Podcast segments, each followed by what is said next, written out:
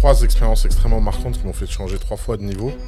Euh, à l'âge de 12 ans, j'ai fait un site internet. Moi, ça a été euh, un déclic parce qu'en fait, j'ai compris que je pouvais gagner ma vie. Et en fait, ça m'a donné une structure euh, sur l'écriture, euh, de la rigueur. Pour le coup, ça m'a vraiment soutenu. C'était dur, c'était éprouvant, mais euh, a posteriori, sur l'ensemble de mon cursus scolaire, si je devais donner un avis, je mettrais une très bonne note à la classe préparatoire. Bullshit. Ouais, c'est pas, je crois pas, c'est bullshit. Donc, j'ai fait mon premier investissement, j'ai gagné plein d'argent. J'ai fait mon deuxième investissement, j'ai gagné plein d'argent. J'ai investi encore plus, j'ai pris des leverages, des marges, des trucs. Et j'ai eu plus rien. Bonjour et bienvenue dans cet épisode de Père Castor raconte-nous ton histoire. Et je crois qu'aujourd'hui, ce podcast n'a pas, n'a jamais aussi bien porté son nom, parce que je crois qu'on peut le dire. On reçoit le Père Castor de 2023. Bonjour Osama. Bonjour. Comment tu vas? Super, et toi? Magnifique. Bah, en tout cas, déjà, euh, merci, parce qu'on est au, au domaine d'Ablon. Tu nous reçois dans des conditions euh, incroyables. J'ai eu la chance de faire un petit tour, là, ça fait une heure que je suis là. Euh, vraiment, venez. C'est, euh, il- je sais pas, il y a un truc euh, Spirituel. spirituel, euh, quand on arrive Carrément. ici. C'est serein, euh, Féerique. féerique. Plus laïque. C'est exact, c'est c'est la Normandie dont on rêve qu'on ne connaît pas, qu'on n'a jamais vu. Mais en tout cas, euh, si vous avez la chance de pouvoir venir ici, euh, faites-le. Et le chemin pour venir, en plus, dès que tu sors de l'autoroute, t'as plein de maisons en colombage. Et euh, bah, c'est plutôt sympa. Très agréable. Et le, do- le domaine est ouais, plutôt spirituel, mais peut-être qu'on y reviendra. Je sais pas si tu l'as. Parce que t'en en parles beaucoup. On s'est posé la question avec Erwan d'ailleurs, euh, ton implication au-delà du domaine, au-delà évidemment du fait d'en parler, mais on y reviendra certainement après. Avec plaisir. Le nom du podcast, du coup, on te l'a dit euh, rapidement tout à l'heure, c'est Père Castor, raconte-nous ton histoire. L'idée, elle est assez simple, c'est de commencer en fait par euh, ton premier souvenir d'entrepreneur ou d'investisseur. C'est toi qui décides, et ensuite on va remonter le fleuve ou la rivière de ta vie. Et nous, en tant que castor, on va mettre des barrages tout au long. Et en fait, ces barrages, c'est quoi? C'est les questions qu'on va poser au fur et à mesure. Alors, il y a des questions qu'on qu'on a déjà anticipées, évidemment, des questions qu'on a l'habitude de poser, et d'autres questions qui vont venir finalement au fur et à mesure de ton histoire. Euh, Donc, euh, mais avant de te demander ton premier souvenir d'entrepreneur et d'investisseur, est-ce que, si c'est possible, tu peux nous faire une petite présentation pour celles et ceux qui ne te connaissent pas encore, euh, de qui est Oussama en En 2023. septembre 2023 Septembre 2023. Bon, bah, je m'appelle Oussama Amar. Euh, j'ai euh, fait plein de choses euh, dans ma vie. Euh, j'ai été entrepreneur, j'ai été investisseur. j'ai dirigé pendant plus de 10 ans The Family. Et depuis quelques mois, je dirige une entreprise de storytelling qui s'appelle Lira Aruto. Et, et je fais pas mal de contenu sur Internet avec Yomi. Mais bon, c'est plus un hobby, ça qu'un vrai métier. Et, et voilà, voilà. C'est mon quotidien en ce moment de créer des films d'animation et d'essayer de leur donner vie. Donc, tu as commencé Euh, J'ai commencé, ouais. Ok, bon, bah, on va pouvoir, euh, on va pouvoir y venir. Mais avant ça, on veut savoir, tu l'as compris, toute ta vie. Mhm. Est-ce que tu peux revenir à ton premier souvenir d'entrepreneur ou d'investisseur en sachant que pour nous, euh, vendre des baskets au collège, c'est un souvenir d'entrepreneur. Vendre des billes au collège, c'en est un aussi. et vendre tout ce que tu veux. Donc euh, j'imagine que ça a dû commencer Ouais. assez tôt pour toi. Oui, ça a commencé tôt, mais j'ai euh, mon tout, tout, tout, tout, tout premier souvenir euh, d'entrepreneuriat, il est, euh, il est assez direct. J'ai vendu des Mister Freeze. Ah, ça, ça, bah là, ça nous parle, ça. Et euh, mais j'avais pas conscience d'être un entrepreneur. Ou, ou du moins, j'avais plus. Moi, j'ai plutôt grandi avec la figure du commerçant plutôt que celle de l'entrepreneur. J'achète, je revends, j'achète, je revends. Ouais. J'avais autour de moi euh, euh, ma tante qui avait un restaurant libanais à Tours. J'avais mon frère qui faisait de l'import-export, euh, puis qui a fait plein de choses. Tu, tu passais derrière la caisse, tu jouais un peu à la. à- Je à la- jouais au marchand. ouais, au marchand, en fait. Ok, trop cool.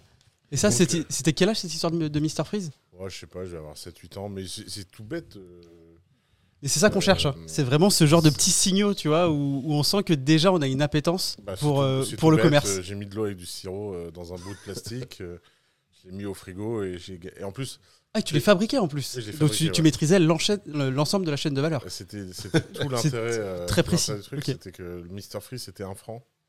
J'ai vendu 20 centimes et comme je prenais le sirop et l'eau à ma tante, qui ne facturait pas, j'avais Les achats, J'avais les pas- achats étaient bien gérés. j'avais pas de cost of production. Euh, donc voilà. Mais ça, c'est mon premier souvenir de- d'entrepreneur. et, euh, et c'est vrai que je, je me souviens du plaisir euh, de gagner de l'argent Euh, c'est un plaisir. euh, c'est vrai que c'était un grand plaisir de faire quelque chose qui rend les gens heureux. euh. De mettre en place un système un peu qui te permettait de générer de, de En l'argent plus, moi, j'ai grandi dans un quartier où la- les Mr. Freeze, tu allais les acheter à son service. Toi, tu proposais le service. Ouais. À l'école. euh, pour vous dire à quel point c'était débile comme histoire, euh, euh, moi, j'utilisais de l'argent pour acheter des Mr. Freeze les vrais. En fait, le Et mec alors- vendait des fausses Louis Vuitton pour s'acheter des vrais Louis Vuitton. Génial. Mais, mais- mais il faut comprendre pourquoi, parce qu'en fait, à l'époque, dans les stations Shell, quand tu achetais 10 Mr. Freeze, tu avais une image de dinosaure. Et euh, chaque image de dinosaure, quand tu avais plein d'images de dinosaures, tu pouvais avoir un dinosaure en plastique. Et, euh, et je me suis mis en tête d'avoir la collection complète. Et en fait, le problème, c'est que pour tomber sur les images euh, combinaisons, euh, bah, il fallait quand même en acheter beaucoup. Il ne suffisait pas juste d'acheter le nombre de Mr. Freeze pour euh, l'image. Et donc, en fait, bah, à un moment, euh, c'était obsessif. Et donc, je me suis dit, bah, le meilleur moyen de, de faire, c'est bah, si je vends 5 Mr. Freeze et que ça me permet d'en acheter un à mes copains, il suffit juste de les convaincre tous les jours. et au bout d'un moment, j'aurai la collection complète de dinosaures. Tu l'as eu ou pas Ouais, ouais, bien sûr. c'est vraiment. euh, C'était une obsession. c'est- ouais, c'est- Donc en fait, c'était objectif dinosaure. Objectif dinosaure, ouais. Ok, magnifique. Bah, je crois que c'est une exclue ça. Comment J'ai jamais entendu ça. Moi, j'ai jamais raconté ça. euh, j'ai- bah, pour être honnête, j'ai pas vraiment pensé parce que euh, je sais pas. je- ça m'est jamais venu. euh, elle m'est jamais venue dans ce contexte. Ok. Bah écoute, euh, Tant mieux. magnifique. On va essayer d'enchaîner les exclus alors. Parce que tu as été interviewé euh, combien? 200, 300, 500, Oh, beaucoup. 1000 fois? On- quand on aime, on compte plus. Euh, Ok, trop cool. Et bah écoute, on commence par ça. À 7 ans, alors j'ai, je, si je dis pas de bêtises, je- Ouais. t'étais, euh, t'étais encore, t'étais au Liban, t'étais en France. Je, en France. t'étais en France à ce moment-là. Ok. Euh, donc à l'école primaire. Ouais. CE2. Bah, CE1, je- CE2. c'est Plutôt CM1, je dirais. CM1. T'as sauté une classe? Non, peut-être qu'on est un peu plus vieux alors. je, Ok. Je suis pas un peu perdu sur les âges. Ok. Euh, 8-9 ans. euh, On 8, n'est 9. pas à cheval, t'inquiète pas. de toute On est CM1, on à 8-9 ans. Ouais, c'est ça. Ouais. 10 ans, tu, 10 ans, tu vas rentrer en six- entre 10 et 11 ans selon le moment où tu nais dans l'année, tu rentres en 6 D'accord, ça doit être ça. Donc, euh, ok. Donc entre CE1 et CM1, euh, CE, Sinon, CE2. je me souviens très bien de mon prof à l'époque où je faisais ça. Parce que euh, il s'appelait Monsieur Barry. Et alors, je, je peux pas te dire mon prof, le- je peux pas te dire le nom de mon prof de, de CP. Aucune idée. Je peux pas te dire mon prof de CE1, CE2. J'ai un vague souvenir de ma prof de CM2 parce qu'elle m'a vraiment terrorisé. Euh, et qu'elle s'appelait Madame Michel, alors c'était facile. Euh, mais Monsieur Barry, euh, qui est mon prof de CM1, euh, est un des profs qui m'a le plus marqué de ma vie. Et, et je me souviens, parce qu'en fait, quand j'ai commencé à vendre ces histoires et tout, ça a fait des. Alors, quand on est enfant et qu'il y a de l'argent en jeu, etc., ça finit par faire des histoires. Et il y avait- il y avait un type dans notre classe euh, qui s'appelait Damien et euh, qui avait redoublé deux classes. Ok. Et quand, bien. on, et quand on redouble deux classes et qu'on est en on, CM1, vient- on vient- on vient en voiture on a- ouais. on, on est- on n'est pas loin de ça. Vraiment, on n'est pas loin de ça.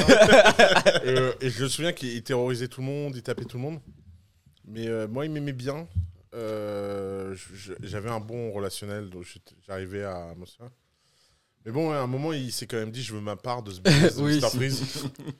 Euh, et, et comme moi, j'avais ma collection de dinosaures, je me suis dit bon, pff, je vais pas, je vais, je vais pas m'emmerder. Je lui ai expliqué comment faire, mais j'avais pas compris qu'en fait, sa volonté à lui, c'était surtout de me voir travailler, donner de l'argent gratuitement. Je- la, la- la part travail du process ne l'intéressait pas Donc beaucoup. lui, il a vu la partie mafia dans l'apprentissage. Ouais, ouais, lui, bah, je crois que lui, il a dû prendre un chemin comme ça. Mais euh, Monsieur Barry m'a défendu. Et, euh, et quand j'y réfléchis, c'est c'est vrai que là, en fait, j'y réfléchis dans, en temps réel. Je me rends compte que Monsieur Barry, en m'ayant encouragé et pas euh, en m'ayant protégé de ce type dans la classe, euh, m'a rendu un immense service. Mais c'était un prof hors du commun. Et- Pourquoi il t'a rendu un immense service? Bah parce que euh, je pense souvent quand on est petit comme ça et qu'on essaye des choses, si on est découragé euh, dans ses premières initiatives Oui. et qu'on n'est pas valorisé dans ses premières Mm. initiatives pour une raison ou une autre, surtout en France, euh, on est quand même dans un pays où gagner de l'argent est très mal vu. Euh, donc je pense que un prof aurait pu venir me voir et me dire que c'était honteux, que je payais pas de TVA ou Oui, oui. d'impôt sur les sociétés. Et le risque était clairement. et qu'on n'a pas le droit, quoi. Et le risque était de surapprendre et de se dire c'est pas possible, donc hop, je ferme cette porte-là exact- à vie. Exactement, ouais. Ouais, Ok. ouais, exactement. Et, euh, et ce monsieur Barry, il avait plein de trucs marrants. Il avait, il avait, par exemple, je, je l'aimais beaucoup parce que il avait inventé un truc dans sa classe. Il avait bâti au fond de la classe un coin lecture. Et la règle, c'est que si on était au coin lecture, on n'avait pas besoin d'écouter le cours. J'ai trouvé ça génial. et donc j'étais tout le temps en coin lecture. Et il m'a laissé faire. Parce que on aurait pu se dire, bon, là, c'est un abus du système, euh, machin. Mais tant qu'on lisait et qu'on apprenait des choses en lisant, il était très à l'aise à l'idée de ne pas être très utile. Il avait sa version Montessori de l'école traditionnelle en fait. Euh, ça doit être ça. Si ça se trouve, c'était un prof influencé par ça. La seule chose dont je me souviens, c'est qu'il il a été euh, réprimandé euh, par la directrice pour sa gestion honteuse de la classe euh, de nombreuses fois. Et je me souviens, il a eu une inspection d'académie. Et, euh, et il, nous avait, euh, il nous avait corrompu, il nous avait demandé de mentir. il nous avait dit il faudrait que vous ayez l'air un peu malheureux et que vous leviez la main. Et- il, peu- était, il était très marrant, il était très marrant ce prof. Et euh, d'ailleurs, je sais pas pourquoi je raconte tout ça, mais je fais un aparté euh, sur Monsieur Barry. Euh, son plus grand courage, c'était pas contre. D'ailleurs, c'était pas tant contre l'administration, tout ça, parce que ça, de toute façon, il avait pas l'air très inquiet. Mais c'était contre les parents qui. euh, qui voulait- souvent, souvent en France, on dit oui, l'école, euh, ça marche pas, je sais pas quoi, mais il faut reconnaître que les parents sont pas très euh, prescriptifs d'innovation, quoi. Mm. C'est-à-dire que la seule question qu'on lui, les gens lui posaient, c'est où on est dans le programme. Mm. Je pense que lui n'avait aucune idée Je- de moi dans Qui- le programme. Il y a un programme Mais, euh, mais euh, j'en ai un souvenir. euh, et, et par exemple, je, je me souviens encore de tout ce que j'ai appris avec lui. Euh, Je pourrais vous dire, tu- par exemple, je- j'ai démontré que la Terre était ronde avec lui. Avec, il, a fait- il nous a fait faire le- l'expérience là de Ptolémée euh, pour montrer que la Terre était, était, était ronde. Tu peux rappeler laquelle? Moi, Euh, honnêtement, j'ai pas la référence. Mais tu sais, si tu, tu prends un même bout de bois avec deux ombres à deux euh, Ah, ok, distances ok, euh, ouais, égales, ok. et tu vois que l'angle euh, est Mm. différent. Ok. Ok. Et, c'est- et en fait, il était. Comment? Ah, Eratosthène. Ptolémée, c'est ça, oui. Eratosthène. On a un public Euh. aujourd'hui qui, qui apporte des, qui apporte des précisions très importantes. Ouais. C'est- Et donc, C'est il, parfait. nous a fait faire l'expérience d'Eratosthène. Il avait. Ah oui, il nous avait fait construire le modèle de Ptolémée. Je confonds le modèle de Ptolémée. Ouais. Il nous avait fait construire en pâte à modeler le modèle de Ptolémée. Enfin bref, c'était un prof incroyable et euh, j'en ai un grand souvenir. Mais c'est hyper drôle ce que tu dis parce que tous les gens, euh, quand tu parles avec quelqu'un, on a tous un prof un peu barré comme ça dont on se souvient. Et en fait, c'est le seul dont on se souvient. Et le, le prof qui est dans les clous, dans les, dans les règles, personne s'en souvient. Bah, en même temps. euh, C'est- c'est triste. euh, bah, Parce qu'on voudrait que des Monsieur Barry à l'école, nous. Ou peut-être que c'est. Euh, là, ce que tu dis, c'est peut-être concernant une vision entrepreneuriale et peut-être qu'à l'inverse, des personnes qui intègrent bien le système Oui. au sens où on l'entend, ils se souviennent très bien des profs avec qui euh, ça se passait de cette manière. Ok, bon, bah ça, ça remonte tôt. Ouais, c'était tôt. ouais. T'étais euh, quel genre d'enfant à cette époque-là? Euh, très sage. Euh, T'étais bon à l'école ou pas? euh, ouais, plutôt. Ok. T'as sauté une classe, toi ou? Non, je crois pas. Non, non. Ok. T'avais besoin de travailler ou pas trop? Non, pas du. Ouais, T'étais le genre de gars énervant qui avait des bonnes notes sans rien faire Ouais. Après, ça me paraissait pas très compliqué quand même, tout ça. Ok. Donc t'étais vraiment énervant. Donc ensuite, Mais, euh, mais j'étais, euh, j'étais pas. euh, Enfin, j'aimais bien les gens, alors euh, c'était facile pour moi de. Ok. J'avais pas, j'avais pas l'impression de souffrir. euh. Je sais qu'on parle beaucoup de HPI en ce moment. euh. J'ai j'ai fait une vidéo récemment en disant que le QI c'était un truc de con. Je, je crois que c'est la vidéo qui a le plus de commentaires négatifs que j'ai jamais fait. C'est vrai Ouais, les gens sont très sensibles à leur QI. Je pense que si j'avais parlé de la taille des sexes des mecs, j'aurais eu le même Pareil. Donc le, le- le nombre de QI. Mais, mais résultat, j'ai- j'avais un. J'aimais bien aller à l'école, moi. Je-. Pendant très longtemps, j'aimais beaucoup aller à l'école. Je trouvais que c'était génial. euh, euh, D'abord, ça me sortait de chez moi. euh, euh, j'avais mes copains. euh, j'avais euh, j'avais des trucs à apprendre. Et puis comme euh, de toute façon, c'est quand j'avais des profs que j'aimais pas, ben, en fait, je les écoutais pas. T'avais des bonnes notes quand même Non. Pas forcément. Ok. non, ah, tu t'avais tes très, têtes très très grande corrélation entre mon goût du prof et mes notes. Ok. Des bulletins très aléatoires pour ça. Mais comme c'était un choix, ça m'inquiétait pas beaucoup. Enfin, Oui, parce que si l'année d'après, il y avait un prof que tu aimais bien, tu. Voilà. Exactement. Donc, euh, donc non, j'ai euh, j'ai vécu un. C'est c'est après au lycée où ça a été un peu plus compliqué pour moi parce que je me suis dit, ah, c'est quand même un peu long tout ça. Ok. Oui. En fait, à un moment, je me disais, bon, bah quand même, euh, à un moment, ça va devenir intéressant. Ça va être dur. Mais, euh, mais ouais. C'est vrai que c'est intéressant parce qu'on va y venir, mais euh, on- enfin moi je connais pas euh, ton parcours scolaire, donc on va. Ouais, je il, est, il est très chaotique, mais euh, j'ai en fait, j'ai. euh, euh, J'étais en prépa, ça s'est très mal passé. T'as fait une prépa? Ouais, Prépa quoi? Prépa BL. Ok. Euh, avec, avec, euh, bah, il y a mon prof de philo de terminale à gauche et euh, un camarade de prépa à droite. Donc, Ok. euh, Excellent. euh, BL où? À Michel Montagne à Bordeaux. Ok. Et ça Tu voulais faire le NS ouais. Ok. Ouais. Mais ça s'est très très très mal passé. Je je sais pas trop comment je me suis mis. Je me suis mis toute la classe à dos et euh, tous les profs à dos assez Pas, rapidement. tout vis- pas tous visiblement, Non, non, mais. lui il était pas là. lui. Non, mais tu disais que c'était ta. Ouais, bah c'est la seule. Euh, Il y a un autre qui est à l'étage là. Ils sont deux. euh, Du coup, tu les as ramenés chez toi, près de toi. Bah, je, je les ai jamais quittés. Venez avec moi. je me suis dit, s'ils sont à, ce- à ce point, euh, à ce point amical dans l'adversité, c'est que vraiment c'est pour la vie. quoi. Euh, mais euh, non, non, j'ai- en fait, c'est marrant, on en parlait tout à l'heure à déjeuner, c'est que en fait, euh, moi j'ai grandi à Tours, euh, dans un, puis j'étais dans un collège et un lycée euh, assez gauchiste, libéral. euh, ouvert d'esprit euh, j'étais pas j'étais pas trop au courant en fait de la France conservatrice j'ai débarqué à Bordeaux avec des gens qui allaient à des messes en latin en tournant le dos Hmm. parce que quand même euh, les messes en langue vernaculaire c'était horrible et là en fait déjà je savais même pas qu'il y avait encore des gens qui allaient à la messe. Euh, et donc ça a été un très très gros choc. Et je pense que alors autant ils ont été un choc pour moi de curiosité mais moi j'ai été un choc d'horreur pour eux. Genre, euh, Hmm. c'était euh, j'étais le malin. Et puis je pense que tout ça s'est mélangé dans un dans un ras-le-bol un peu de l'école etc et donc je suis parti de là j'ai j'ai été à la Sorbonne en philo Tu, tu vas trop vite pour nous. Est-ce qu'on peut juste revenir sur toutes Ouais. ces années collège-lycée? Est-ce que tu as d'autres expériences entrepreneuriales ou d'autres expériences d'investisseurs? Je sais pas ce que. ouais non euh, entrepreneurial j'en ai eu beaucoup euh, Est-ce que tu en as une ou deux marquantes que tu as, que as eu euh, Bah après, en fait, j'ai eu trois expériences extrêmement marquantes qui m'ont fait changer trois fois de niveau. Euh, à l'âge de 12 ans, j'ai fait un site internet pour quelqu'un sans savoir que j'allais être payé et il m'a donné de l'argent. Et, euh, et moi, ça a été euh, un déclic parce qu'en fait, j'ai compris que je pouvais gagner ma vie. Mais encore une fois, il faut bien préciser à vos auditeurs que si à l'époque, on m'avait euh, parlé d'entrepreneuriat ou on m'avait dit que j'étais entrepreneur, hum, hum. j'aurais pas compris. Mm. C'est Hmm. rétrospectivement, avec tout ce qui s'est passé dans, en France, dans l'entrepreneuriat, Ça s'aligne, on a, on a été euh, aligné Ouais. cette histoire et on a, tu vois, c'est une Oui. technique de storytelling. bien On, sûr. on a raconté que j'étais un entrepreneur. Ouais. Mais moi, la, la vision que j'avais de tout ça, c'est que bah, je gagnais ma vie. C'est Ouais. ça.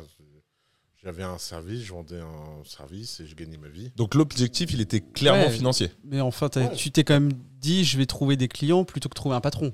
Donc c'est quand Mais- même. mais Mais, ça- sans, mais sans que ça soit intentionnel. Mais c'est comme ouais. ça que ça s'est fait en tout cas. Oui, oui, bien sûr, mais encore une fois, je n'avais pas compris ça. De toute façon, je n'avais pas le droit de travailler et d'avoir un patron. donc. Oui, oui, bien sûr. Il n'y avait pas de problème. Et ensuite, euh, la, deuxième, la deuxième grande découverte, c'est le jour où j'ai compris qu'il valait mieux, mieux vendre un produit qu'un service. Euh, et ça, ça a été une grande découverte de ma vie. Et pourquoi? Parce que vaut mieux être une porn star qu'une prostituée. C'était euh, c'était vraiment, euh, vraiment la, la logique profonde euh, du fait que quand, en fait, quand on vend un service, on prend toujours à zéro. On a toujours besoin d'aller au prochain client et de recommencer, etc. Oui, puis notre temps est limité. Et, ouais. et donc là, j'ai commencé à gagner de l'argent de façon passive et ça, ça a été euh, une grande découverte. C'est-à-dire que je, je dormais et je gagnais de l'argent. C'est ton expérience sur les meubles, c'est ça? Ouais, J'imagine. Ok. J'ai commencé à vendre des meubles en ligne. Et, euh, et la troisième expérience, euh, Est-ce que- juste euh, peut-être, parce que c'est vrai que nous en tout cas on aime bien avoir des chiffres derrière, Ouais. quand tu dis que tu as gagné ta vie, bon j'imagine que 7, 8 ans ou 9 ans, tu t'en souviens pas vraiment de combien ça t'a rapporté. si, ça Trois, m'a trois rapporté- dino- trois dinosaures. Ça m'a rapporté des dinosaures. On va faire le calcul. Toute la collection, donc Ouais. quelques dizaines ou centaines d'euros tout au Ouais. plus. Euh, la deuxième expérience, tu te souviens de combien ça t'a rapporté ou pas du Ah, je tout me souviens très très précisément de, de l'ordre de grandeur. Mais en fait, je me souviens qu'à l'époque, ma mère devait gagner 2 ou 3 000 francs par mois. Et je me souviens d'avoir fait le calcul que j'avais gagné en un site internet ce que ma mère gagnait en 6 mois. Ok. Et Donc, euh, Ok. Donc euh, 18 000 francs à peu près. ouais. Entre 15 et 18 000 francs. Entre 15 et 18 000 francs. ouais. Ok. Et t'en fais quoi, Tu fais quoi de cette somme à l'époque? Euh, à cette époque, j'ai une grande négo avec ma mère euh, sur comment l'argent sera utilisé, puisque ma mère me dit euh, on va ouvrir un compte pour tes études. Et je, sais pas. je trouvais ça loin. Le projet, Euh, le projet t'emballait pas de. Non, et je me disais quand même, c'est c'est plus sympa de changer de, de lifestyle. Puis à, à force de, à force de négo, j'ai fini par, euh, par investir ça en lifestyle. Après, je, je dépensais de l'argent sans compter, en fait. Je- Qu'est-ce qui fait que t'as- ton autre expérience des meubles, tu l'as eu vers 15 ans? 15 ans 16 Qu'est-ce qui fait qu'entre 12 et 15 ans, euh, t'as laissé ça de côté et tu t'es concentré sur. euh, je sais pas d'ailleurs, C'est mais. pas, c'est pas le mot concentré. Euh, j'ai quand même beaucoup subi ma vie euh, pendant très longtemps. hein. Euh, Déjà, tu passes, euh, tu passes, je sais pas combien d'heures par semaine à l'école. Mm. T'as euh, une vie sociale, des copains. Et, et encore une fois, le problème, le problème de tout ça, c'est que t'as pas l'environnement qui t'encourage. Mm. Moi, j'étais un. Je, je me souviens de cette histoire. Je vendais des meubles.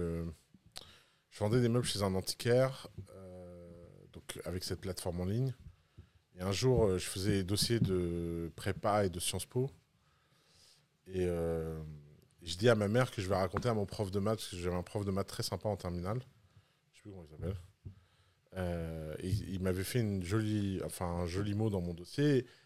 Et, et je, je m'étais dit, bon, quand même, je vais quand même lui dire ça, parce que Sciences Po, ils aiment bien les gens originaux. Mm. Donc ça aidera peut-être mon dossier de Sciences Po.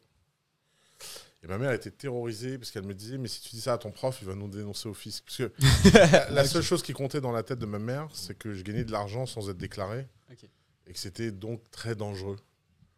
Donc, si tu veux, il y avait un décalage immense entre mon romantisme de la chose Comme on le voit aujourd'hui et la on le voit réalité. aujourd'hui, Ok. et, mon entourage qui était euh, terrorisé, qui, surtout qui comprenait rien. Ma mère, euh, euh, par exemple, ma mère m'a toujours répété que pour gagner sa vie, il fallait travailler dur. Mm. J'avais pas l'air du tout de travailler dur. Hmm.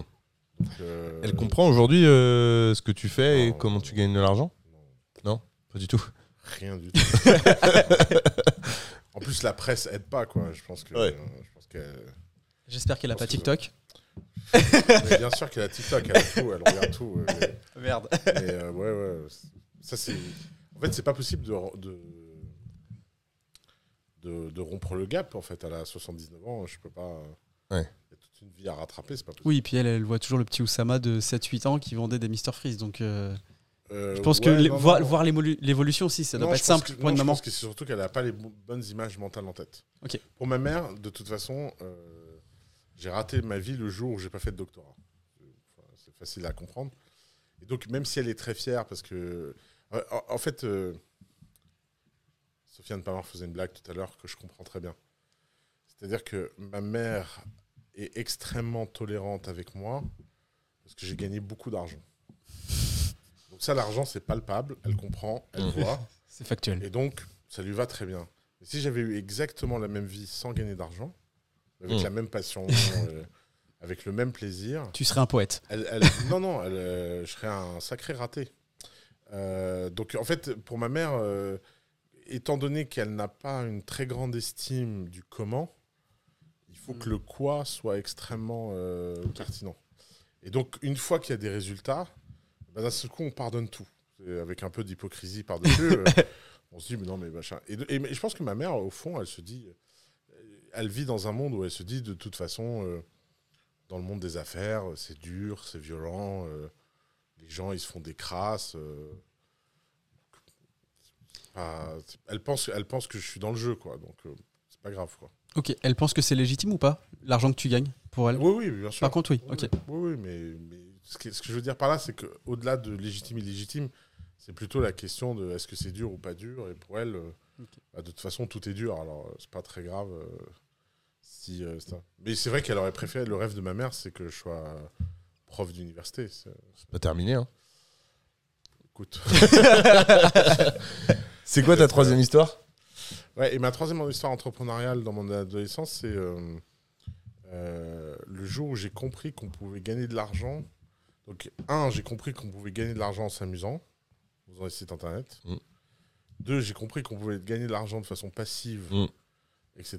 Et trois, j'ai compris qu'on pouvait gagner de l'argent en investissant. Et, euh, et ma troisième histoire, c'est que j'ai créé mon premier portefeuille d'actions en bourse quand j'avais euh, 17 ans. Suite à, à l'argent que tu avais gagné J'avais un grâce peu d'argent, ouais, Ok. exactement, j'ai acheté. T'as gagné combien d'ailleurs grâce au meuble si c'est pas indiscret? Non, c'est rien discret. bah, j'ai dû gagner un million de francs au total. Ok. À 15 ans? Donc 150 000 euros? Ouais, c'est à peu À près. l'époque, ça valait euh, plus, j'imagine. Ouais, l'inflation. Ouais, L'inflation, hein.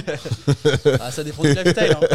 non, mais en- entre ça et les mauvais investissements. Et donc, euh, j'ai commencé à investir en bourse. Et en fait, euh, c'est assez marrant comme histoire. C'est que euh, je me suis pris dans ma propre frénésie. Parce qu'en fait, j'ai eu un déclic où je me suis rendu compte qu'on pouvait gagner de l'argent avec de l'argent.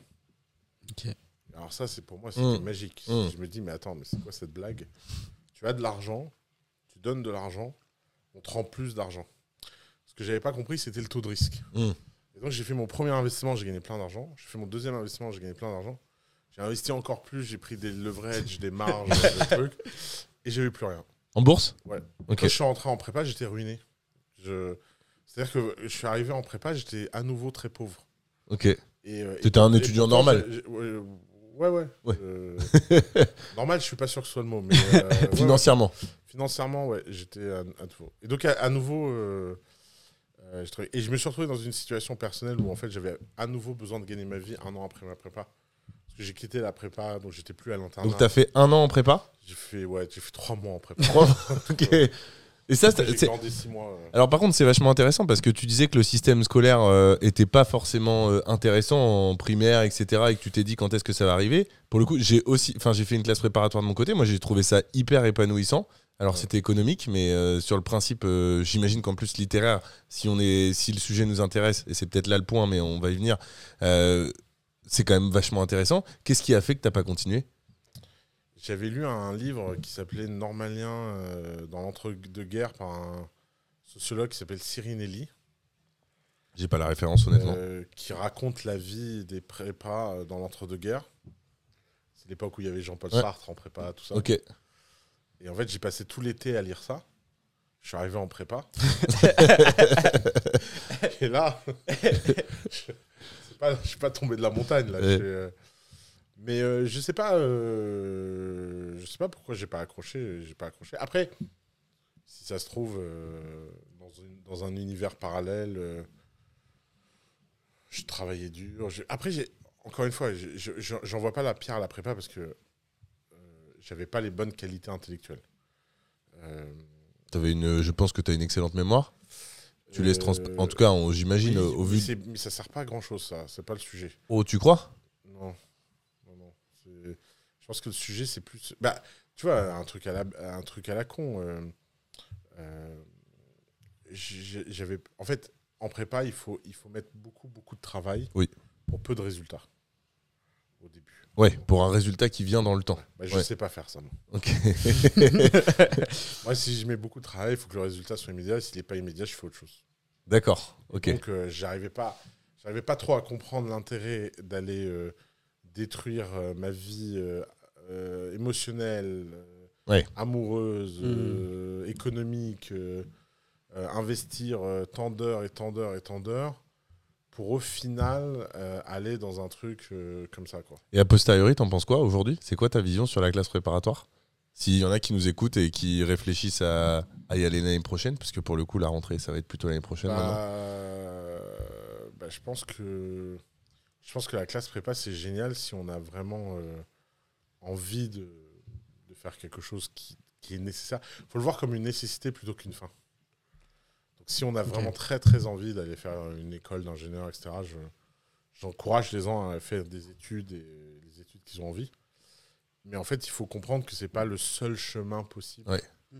Et que entre être un bon élève à la fac et un mauvais élève en prépa, je pense qu'on vit dans un monde où être un bon élève à la fac, avoir du temps libre et faire des choses à côté qui sont enrichissantes, ça a plus de chances d'amener quelque chose d'intéressant dans la vie que euh, d'être un mauvais élève en prépa, de passer 40 heures par semaine dans un système qui t'écrase, de sortir démoralisé et en n'ayant aucune confiance en soi. Ouais, moi je mettrais en perspective en disant que ça dépend aussi du caractère. Et je pense que si tu as une force de caractère, tu peux avoir une phase de progression hyper intéressante.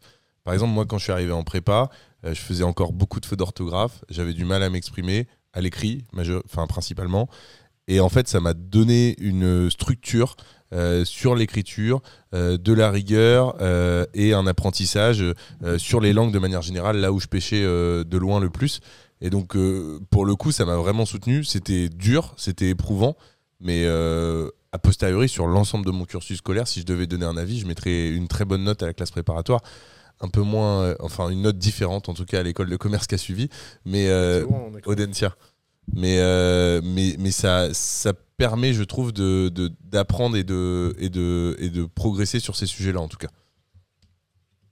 Sans doute. Nous avons Bon, deux visions euh, différentes. Non, non, mais même Non, pas. moi, euh, je, moi, je suis assez d'accord avec toi. Je pense qu'aujourd'hui, il y a plusieurs chemins possibles et que et qu'il faut, il faut juste euh, savoir dans quoi on s'embarque. Et pour le coup, là où je te rejoins, c'est si ça t'écrase et que t'as pas forcément euh, euh, le caractère pour sortir après deux ans euh, où parce que c'est dur hein, euh, mentalement. L'école le soir, euh, tous les DS le samedi matin, etc. C'est pas facile. Surtout quand tu pars de loin. Mais si si tu as envie d'avancer sur ces sujets-là, c'est-à-dire l'orthographe, l'apprentissage des langues, euh, bon, compréhension mathématique a posteriori, sauf si tu fais de, de hautes études au niveau de l'ingé- de l'ingénierie, je vois pas tellement l'intérêt de pousser autant euh, les mathématiques. En tout cas, je l'ai pas encore compris, mais j'imagine qu'il doit y avoir une réflexion derrière, sinon ça se serait pas mis en place. Mais- sélectionner les gens. La prépa, c'est pas une institution d'éducation, c'est une institution de sélection, c'est le problème. Tu prends les 1% d'une génération les plus brillantes et puis tu transformes 90% d'entre eux en dépressifs. Ça marche bien comme système. hein. Tu prends 10% en Ça grande donne envie en tout cas. tu prends 10% en grande école en leur disant qu'ils sont les meilleurs des meilleurs et, et après on a nos élites françaises. Enfin, de toute façon, le système marche pas en France, on le sait, mais on va pas le changer. Donc, euh, Et pourquoi on le change pas selon toi? Si tout le monde est au courant que ça marche pas? Pourquoi changer un système qui te profite euh, Les élites, elles sont très heureuses. Ouais, C'est plus de- dans ce sens-là. Il n'y a jamais de problème pour eux. Donc, euh, En plus, ils ont une légitimité par le travail. Parce qu'ils se disent que comme ils ont beaucoup souffert, euh, ça justifie tout. On le voit avec les énarques. Mm. Le cours de l'ENA est horrible. Résultat, les énarques sont horribles. Mm. Ils ont une légitimité à être horribles. C'est quelque chose, euh, j'en ai fréquenté beaucoup. Mm. Ils ont une légitimité à être horribles parce qu'ils ont passé beaucoup, beaucoup de temps à travailler très dur. Donc, euh, Mais encore une fois, euh, tout ceci est- date d'un monde qui n'existe plus. Euh, l'apparition de l'intelligence artificielle, l'apparition de la technologie, euh, euh, tout ce qui s'est passé dans la société sur les 150 dernières années ont, ont eu des, des profonds bouleversements sur la sociologie du monde et sur la compétitivité du monde. Et c'est pas pour rien que la France est en décrochage total. Mm. Je veux dire, la France est en décrochage parce que les élites au plan international sont beaucoup moins adaptées à la compétition mondiale que ça. Je peux vous raconter une anecdote entrepreneuriale comme ça on continue. on Vas-y, vas-y, vas-y, bien sûr. Et juste avant, moi, je- tu vois, je, euh, j'ai eu, alors je sais, j'ai pas vérifié l'information, mais paraît-il, alors j'imagine que c'est lié au Brexit, mais Paris redevient justement une place financière euh, de. C'est bullshit. Tu crois pas? C'est bullshit. C'est pas, c'est pas je crois pas, c'est bullshit. Ça, on en parlera si tu veux. Ok. Bon, vas-y, je je te te. raconterai comment on fait genre de. de... Je, peux, je peux te raconter comment les gens qui établissent ce genre d'éléments de langage travaillent. Bah, ça m'intéresse. Parce que j'ai été dans ces salles-là, donc je connais Ah ouais l'histoire. Ouais. Donc, anecdote entrepreneuriale, j'ai 20 ans. J'ai créé une entreprise avec un normalien et un polytechnicien qui s'appelle Ipios et qui est euh, une plateforme de résolution de problèmes scientifiques de pointe. Donc, quand tu as un problème scientifique, tu viens nous voir et nous, on demande à tous les chercheurs du monde s'il n'y a pas quelqu'un qui a déjà résolu ce problème. Et à l'époque, euh, on est un peu ambitieux et on décide d'ouvrir un bureau aux États-Unis. Et donc, on cherche un directeur pour diriger la filiale américaine. Et donc, on fait passer des entretiens à des dizaines de personnes. Premier entretien, à l'époque, moi j'étais étudiant à la Sorbonne en philo, et le type, euh, donc les types demandaient euh, qu'est-ce que vous faites dans la vie? Euh, Le type il dit je suis polytechnicien. Mm. Poly quoi? Polytechnicien. Jamais entendu parler. Euh, ça fait quoi Vous êtes technicien? Non, euh, c'est une école d'ingénieur. Ah, ok, euh, ingénieur en technique et dialogue de sourds. quoi. Après l'autre il disait moi je suis normalien de la rue d'Ulm. Vous étiez à la rue? Ulm. euh, Ulm. Et donc, il passait. Et après, moi, je disais, moi, j'ai fait philo à la Sorbonne. Et les Américains disaient, La Sorbonne. That's amazing. Au quatrième entretien, il était devenu ingénieur à la Sorbonne et l'autre économiste à la Sorbonne.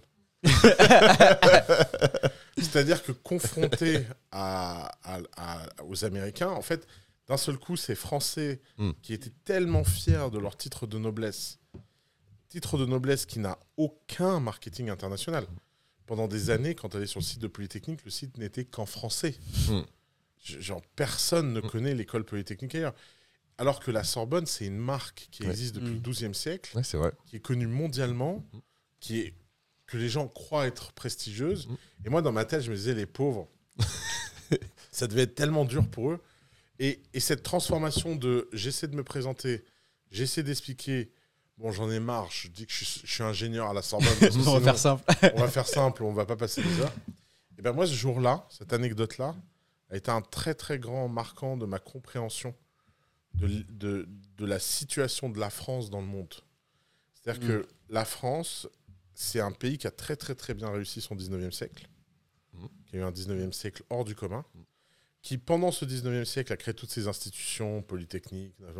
En gros, il y a un Corse euh, qui a été plutôt pas bon, pas mauvais, et qui s'appelle Napoléon, et qui a créé pas mal de trucs Ouais. euh, sur lesquels on vit. Ouais. Ensuite, on s'est comporté comme des pourris gâtés qui ont vécu sur le prestige de ces institutions, Mm. En étant complètement isolés du reste du monde et en ne faisant jamais aucun effort pédagogique pour expliquer la spécificité ou l'intérêt ou la valeur de tout ce qu'on avait fait en France. Jamais. Mhm. On n'a jamais fait cet effort. On va quand même pas parler anglais, on va quand même pas apprendre aux gens à parler anglais. Si on, si on avait le malheur de leur apprendre l'anglais, un jour, ils arrêteront de parler français. C'est ce que, grosso modo, 99% des politiciens pensent dans ce pays. Tu me dis si je me trompe, mais en plus à cette époque-là, ou peut-être un petit peu après, le français faisait partie ou était aussi euh, plus international que, que la langue l'est aujourd'hui. Donc peut-être qu'on s'est endormi sur ces bases-là. Ah bah, je, je pense par exemple aux Jeux Olympiques qui jusqu'à, je sais, je sais pas d'ailleurs s'ils sont passés. euh, je, je me regarde, vers- je me retourne vers vous, je sais pas, mais euh, les Jeux Olympiques, quand est-ce qu'ils sont passés en anglais, s'ils le sont ou pas encore, mais je crois que la langue officielle jusqu'à il y a pas si longtemps, on a hérité de cet héritage euh, jusqu'à il y a pas si longtemps euh, sur les Jeux Je Olympiques. crois qu'à la Seconde Guerre mondiale, on a, on a perdu tout statut du français dans le monde et on a fait semblant de ne pas s'en rendre compte. Ah ouais? Bah, un peu quand même. Ouais, ouais, non, mais certainement. hein. Non, mais c'est une réflexion. euh, Là, je réfléchis à haute voix en même temps en t'écoutant. mais... Euh, Clairement, la France s'est comportée comme si elle avait encore de l'intérêt dans le monde, Mm. sans faire aucun effort pour, pour se promouvoir, pour se donner de l'importance, pour connecter, pour, euh, pour faire valoir ce qui était spécifique dans son histoire. Et t'as pas le Comme sentiment si qu'il son histoire était suffisante. ouais, ça suffisait. Il y a eu de la suffisance. ouais. Ouais, énormément de suffisance. Et y a- et t'as pas le sentiment, euh, on dérive, mais on, on va pas se laisser avoir, on va continuer sur l'histoire. mais euh, mais euh, t'as pas, t'as pas le sentiment qu'il y, a un- il y a un- il y a un changement quand même justement par rapport à ce Brexit où l'Angleterre était peut-être un peu leader euh, sur l'Union européenne et là justement, où le- enfin moi je peut-être un peu chauvin en pensant ça, mais euh, j'ai le sentiment quand même qu'on on a tendance à, à- à avoir une dynamique qui s'enclenche un petit peu, euh, euh, peut-être pas autant que j'imagine, mais ou que j'espère, mais t'as déjà été au bureau de Goldman Sachs à Paris non, je suis jamais allé. Je t'invite à y aller cette semaine. Donc tu vas, tu sonnes à la porte, tu marches dans les couloirs. Il y a plein de bureaux vides.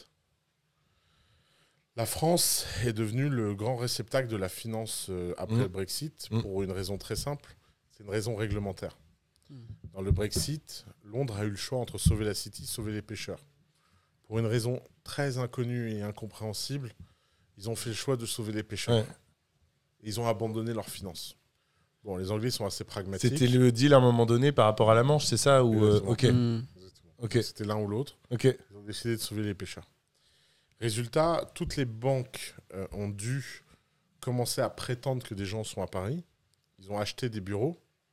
Ils ont rempli des étages et des étages de bureaux qui font de très belles statistiques. Et il n'y a personne. personne dedans. Ok. Personne.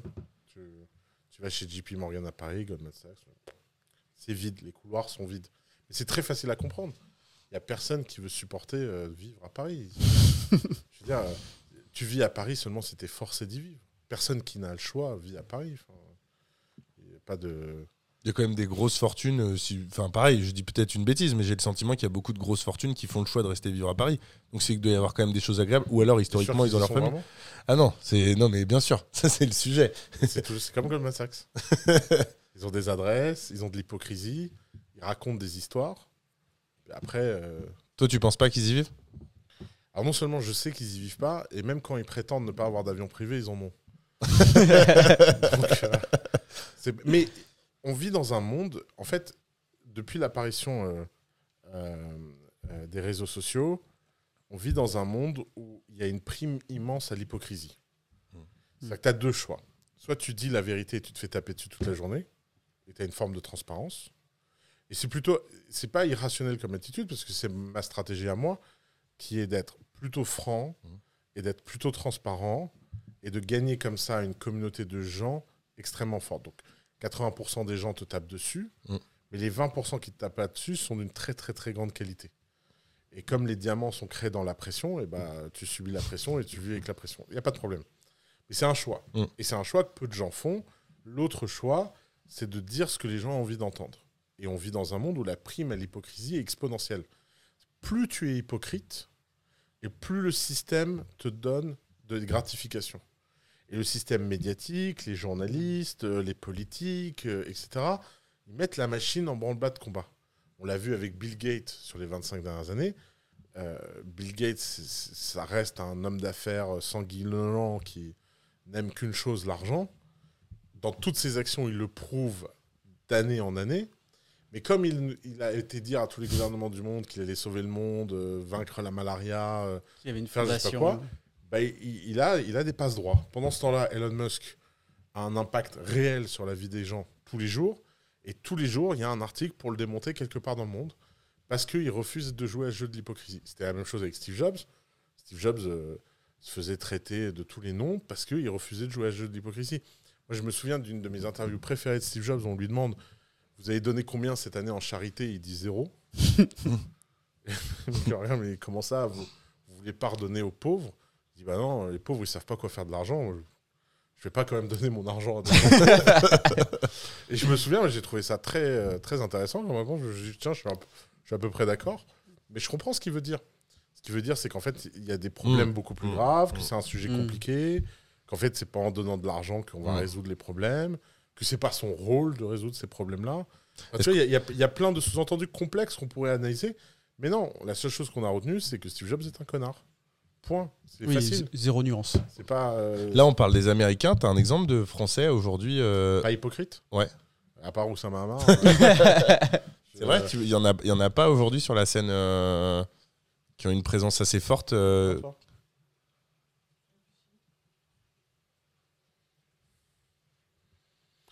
Macron, il a de temps en temps des. c'est c'est des- c'est par, va- par pic. Ça, ça- ça- ça sort de son corps, traverse la rue, va trouver un travail. je l'avais en Et, tête. euh, et après, tu, il en entend parler pendant des mois et des mois et des mois. Mais, euh, mais lui, bah, je pense qu'il est par nature hypocrite parce qu'il n'a pas le choix. Euh, Un Français décédé? Bah, Bernard Tapie. ouais. Bah, c'est vrai que Bernard Tapie a représenté ça pour une génération. Après, moi, j'ai j'ai pas connu Bernard Tapie. Alors, c'est- là, il y a la série Tapie, etc. Mais je me méfie parce que Mm. je sais pas les réhabilitations comme ça, qu'est-ce que ça vaut. euh?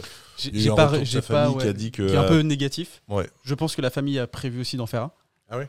Je, on- Il y a une controversion. je- ça, ça sent la controversion. Je trouve que dans les, dans les interviews, ça sent clairement la, la, contre, la controversion. La femme a été euh, interviewée.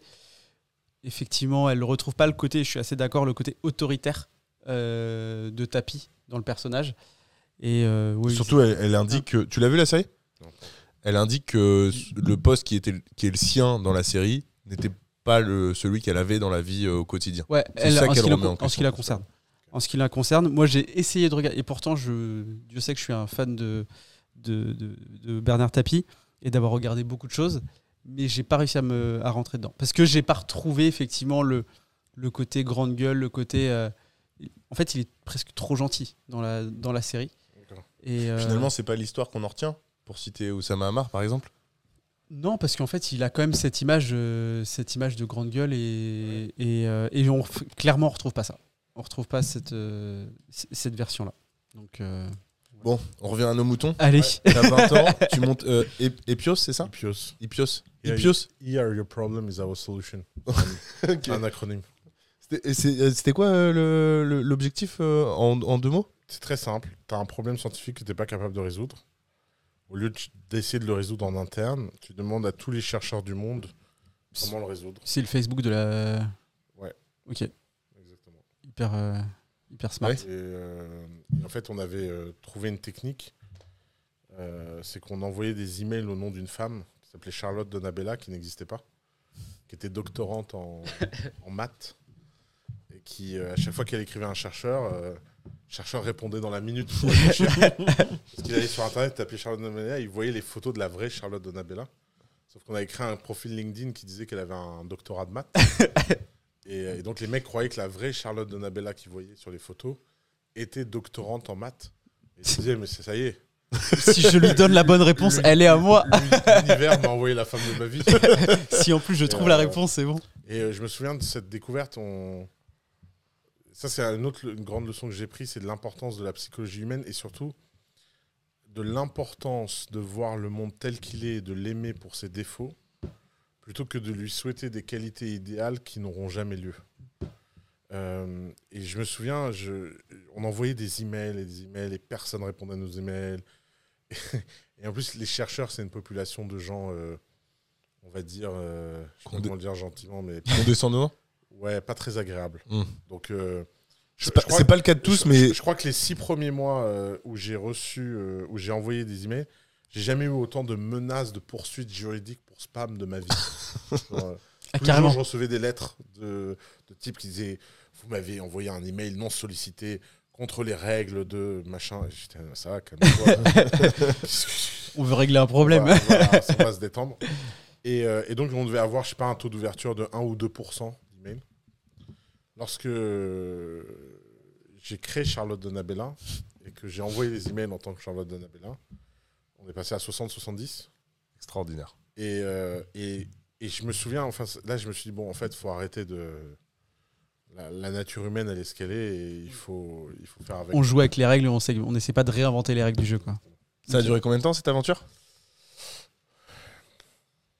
Je sais pas. Euh, Il n'y a aucune réponse dans le public. je crois que ça, sera une- ça restera.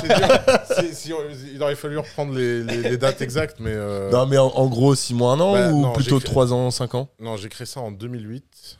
Ok. Non, j'ai créé ça en 2007. On a levé en 2008 en pleine crise financière. T'avais levé de l'argent à ce moment-là? Ouais, on a levé beaucoup d'argent à ce moment-là. Et euh, en, 2000, euh, en 2012, j'ai été viré de la boîte. Viré?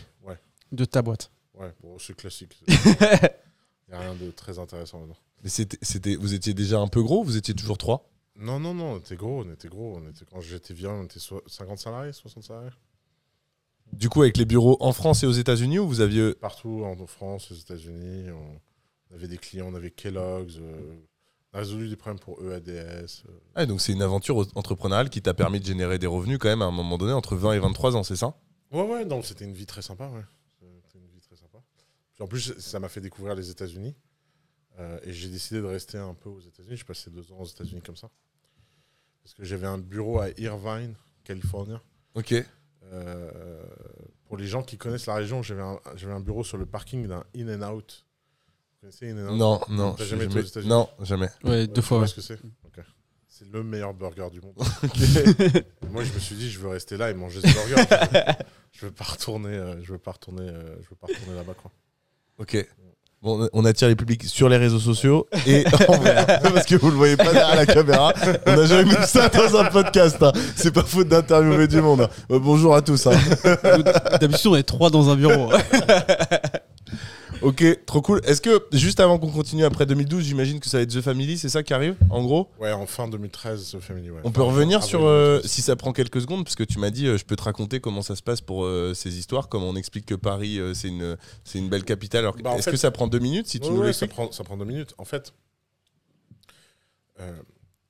il y- y a deux choses. La réalité complexe, la communication est simple.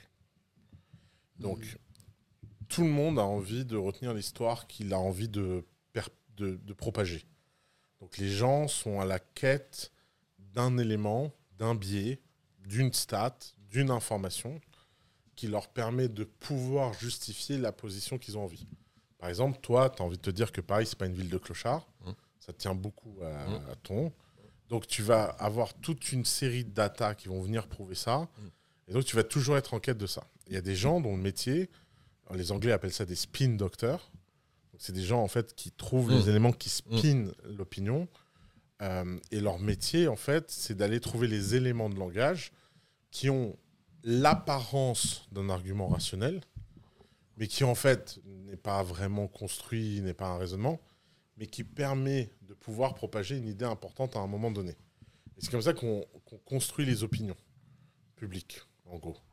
Et il y a plein, à un moment donné, il y a plein d'histoires contradictoires. Alors, depuis que la France euh, a le Brexit, l'histoire qu'on veut spinner, Mm.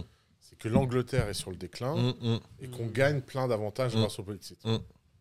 Si tu interroges un chercheur sur le sujet, tous les chercheurs sont d'accord pour dire qu'on ne sait pas, que de toute façon, pour voir les effets réels du. Brexit, il va falloir 25 ans, Ok. Que de toute façon, les cycles économiques de décision, d'investissement, euh, de compétitivité, etc., sont tellement longs qu'ils ne sont pas résumables à une position. Mais par contre, on peut trouver des éléments spectaculaires qui permettent d'arranger une situation donnée à un Mhm. moment et de donner une histoire. Et le, la finance à Paris et les banquiers à Paris, c'est une histoire qui a été spinée par un mec très précis, qui a un intérêt très précis à spinner cette histoire. C'est les patrons de boîtes de private equity à Paris, notamment KKR. Pourquoi? Parce que ces boîtes-là, en fait, à un moment donné, elles se sont rendues compte que la France avait une caractéristique assez unique en Europe, c'est qu'il y avait plein d'entreprises à racheter qui étaient en cours de transition avec les baby boomers et qui n'avaient pas de repreneurs naturels parce qu'on a un tissu entrepreneuriat assez pauvre. Mm. Donc on n'a pas beaucoup de gens qui sont là pour Mm. reprendre ces boîtes. Et donc ces gens-là ont commencé à spinner une histoire pour se faire bien voir des politiques publiques. Et donc à chaque fois qu'ils rencontrent nos leaders, ils leur disent Ah là là, la finance à Londres, c'est fini. C'est Paris maintenant. Là. et moi, je l'ai vu de mes yeux à l'Elysée, je l'ai vu de mes yeux à Matignon. Et donc, les, les- les gens ont tendance, en fait, à, à, à- à un moment donné, à dire aux hommes politiques ce qu'ils veulent entendre. Et si les gens veulent enquêter sur ce phénomène-là, il y a un exemple historique hors du commun. C'est John Chambers, le PDG de Cisco, qui disait exactement les mêmes éléments de langage à trois endroits différents dans le monde au même moment, avec toute la scène politique qui reprenait. Donc il venait à Paris et il disait I think Paris is the next entrepreneurship place. I'm so amazed about the energy and the talent and what is happening here. Pourquoi? Parce que Cisco avait un enjeu d'investissement auprès des pouvoirs publics et donc il, il vendait la soupe. Et il faisait exactement le même discours en Inde et, en- et à Taïwan. et il y a des mecs qui ont commencé à couper les vidéos en voyant avec les mêmes discours et disent India is the next place. Taïwan is the next place. Et en fait, le mec, il avait juste un discours bien travaillé. Et, et tu voyais tous les hommes politiques locaux dire Rep- Attendez, c'est John Chambers, PDG de Cisco, qui raconte ça. La réalité, de toute façon, elle est toujours complexe. Elle est jamais résumable et elle est jamais simple. Par contre, il y a des phénomènes de long terme. C'est pour ça que moi, ce qui m'intéresse, c'est jamais de regarder qu'est-ce qui s'est passé sur les 2-3 années, mais plutôt de se poser la question qu'est-ce qui se passe sur les 25, 30, Mm. 40 dernières années et quel est le chemin qu'on est en train de prendre? La tendance, ouais. la tendance. Et la tendance française, je sais qu'à chaque fois que je dis ça, euh, je ne m'attire pas des amis, c'est une paupérisation généralisée. Mm. La France Mm. est un pays de plus en plus pauvre. Point. Mm. Si tu prends toutes les métriques objectivables sur le sujet, à savoir revenu médian, revenu moyen, Mm. euh, répartition de la courbe des revenus, on est dans un pays où les gens sont de plus en plus pauvres. Point. Et ça, nos hommes politiques, ils peuvent raconter ce qu'ils veulent. Ils peuvent nous raconter euh, que la mondialisation, c'est dur, euh, que c'est de la faute de l'Europe, que je sais pas quoi, machin. Il n'empêche, il faudrait peut-être à un moment donné prendre très très peu d'indicateurs de performance, se concentrer sur ces indicateurs de performance et ne parler que de ces indicateurs de performance. Et passer notre temps à essayer de nous justifier en disant que c'est mieux qu'ailleurs, moins terrible qu'ailleurs, que c'est pas si catastrophique que ça, etc., ça va pas rendre un service à ce pays. Et moi, j'ai été dirigeant d'une entreprise dans ce pays pendant 10 ans. J'ai vu la complexité que c'était de diriger une entreprise ici. Euh, je l'ai fait une fois, je ne leur ferai pas deux. C'est bon, j'ai donné. je ne sais pas pourquoi, je sais pas si c'est pris. Ça doit être un, ça doit être un côté maso. Je suis, euh, voilà. Et, et, et, et je- et je pense vraiment que en tant qu'amoureux sincère de la France, euh, de ce pays, de sa culture, etc., ça me désole Oui. qu'on n'arrive pas, non pas à trouver des solutions, Oui. mais ne serait-ce que poser le problème correctement. Hmm. Et Et- en fait, aujourd'hui, le problème du débat politique français, du débat économique, du débat philosophique français, c'est pas qu'on n'est pas d'accord sur les solutions à donner, c'est qu'on n'arrive même pas à se mettre d'accord sur le problème. L'état des lieux, ouais. Dès qu'on parle en France du moindre état des lieux, Mm. un peu précis, sévère, en disant, bon, là, il faut se ressaisir, on a un problème, c'est un peu comme si tu parlais à un pote alcoolique et tu dis, euh, frère, t'as un problème avec l'alcool Et c'est pas vrai. Mais t'as vu combien t'as bu hier? J'ai bu que 5 verres. Mais non, t'en as bu 10. Non, j'en ai bu 5. Mais de toute façon, 5 ou 10, c'est beaucoup. Bah non, euh, je connais John. il en a bu 12. Voilà, ça, ça c'est à peu près le niveau du débat. Et on peut pas rester en fait Mhm. dans ce, dans ce débat. On est assez d'accord. Et en fait, je pense que les choses ne changeront pas. Ne- je pense que maintenant, c'est trop tard. Euh, J'ai un peu cette sensation que la Moi, j'espère tendance. que ça changera. hein.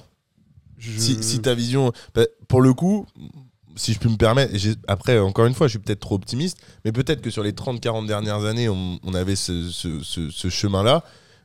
J'ai j'ai le sentiment, en tout cas, l'envie de me dire qu'on en prend conscience, que si nous, on le voit, il y en a d'autres qui le voient aussi, ou alors il y a un intérêt plus global qui est de, de- de faire péricliter la France, mais je vois pas lequel. Mais sinon, euh, enfin, si, il y a plein de raisons qui peuvent euh, en découdre, mais en tout cas, en tout cas, je pense sincèrement qu'on on en prend conscience et qu'on essaye de, de- de repartir sur, sur quelque chose de plus sain. J'espère, en tout cas.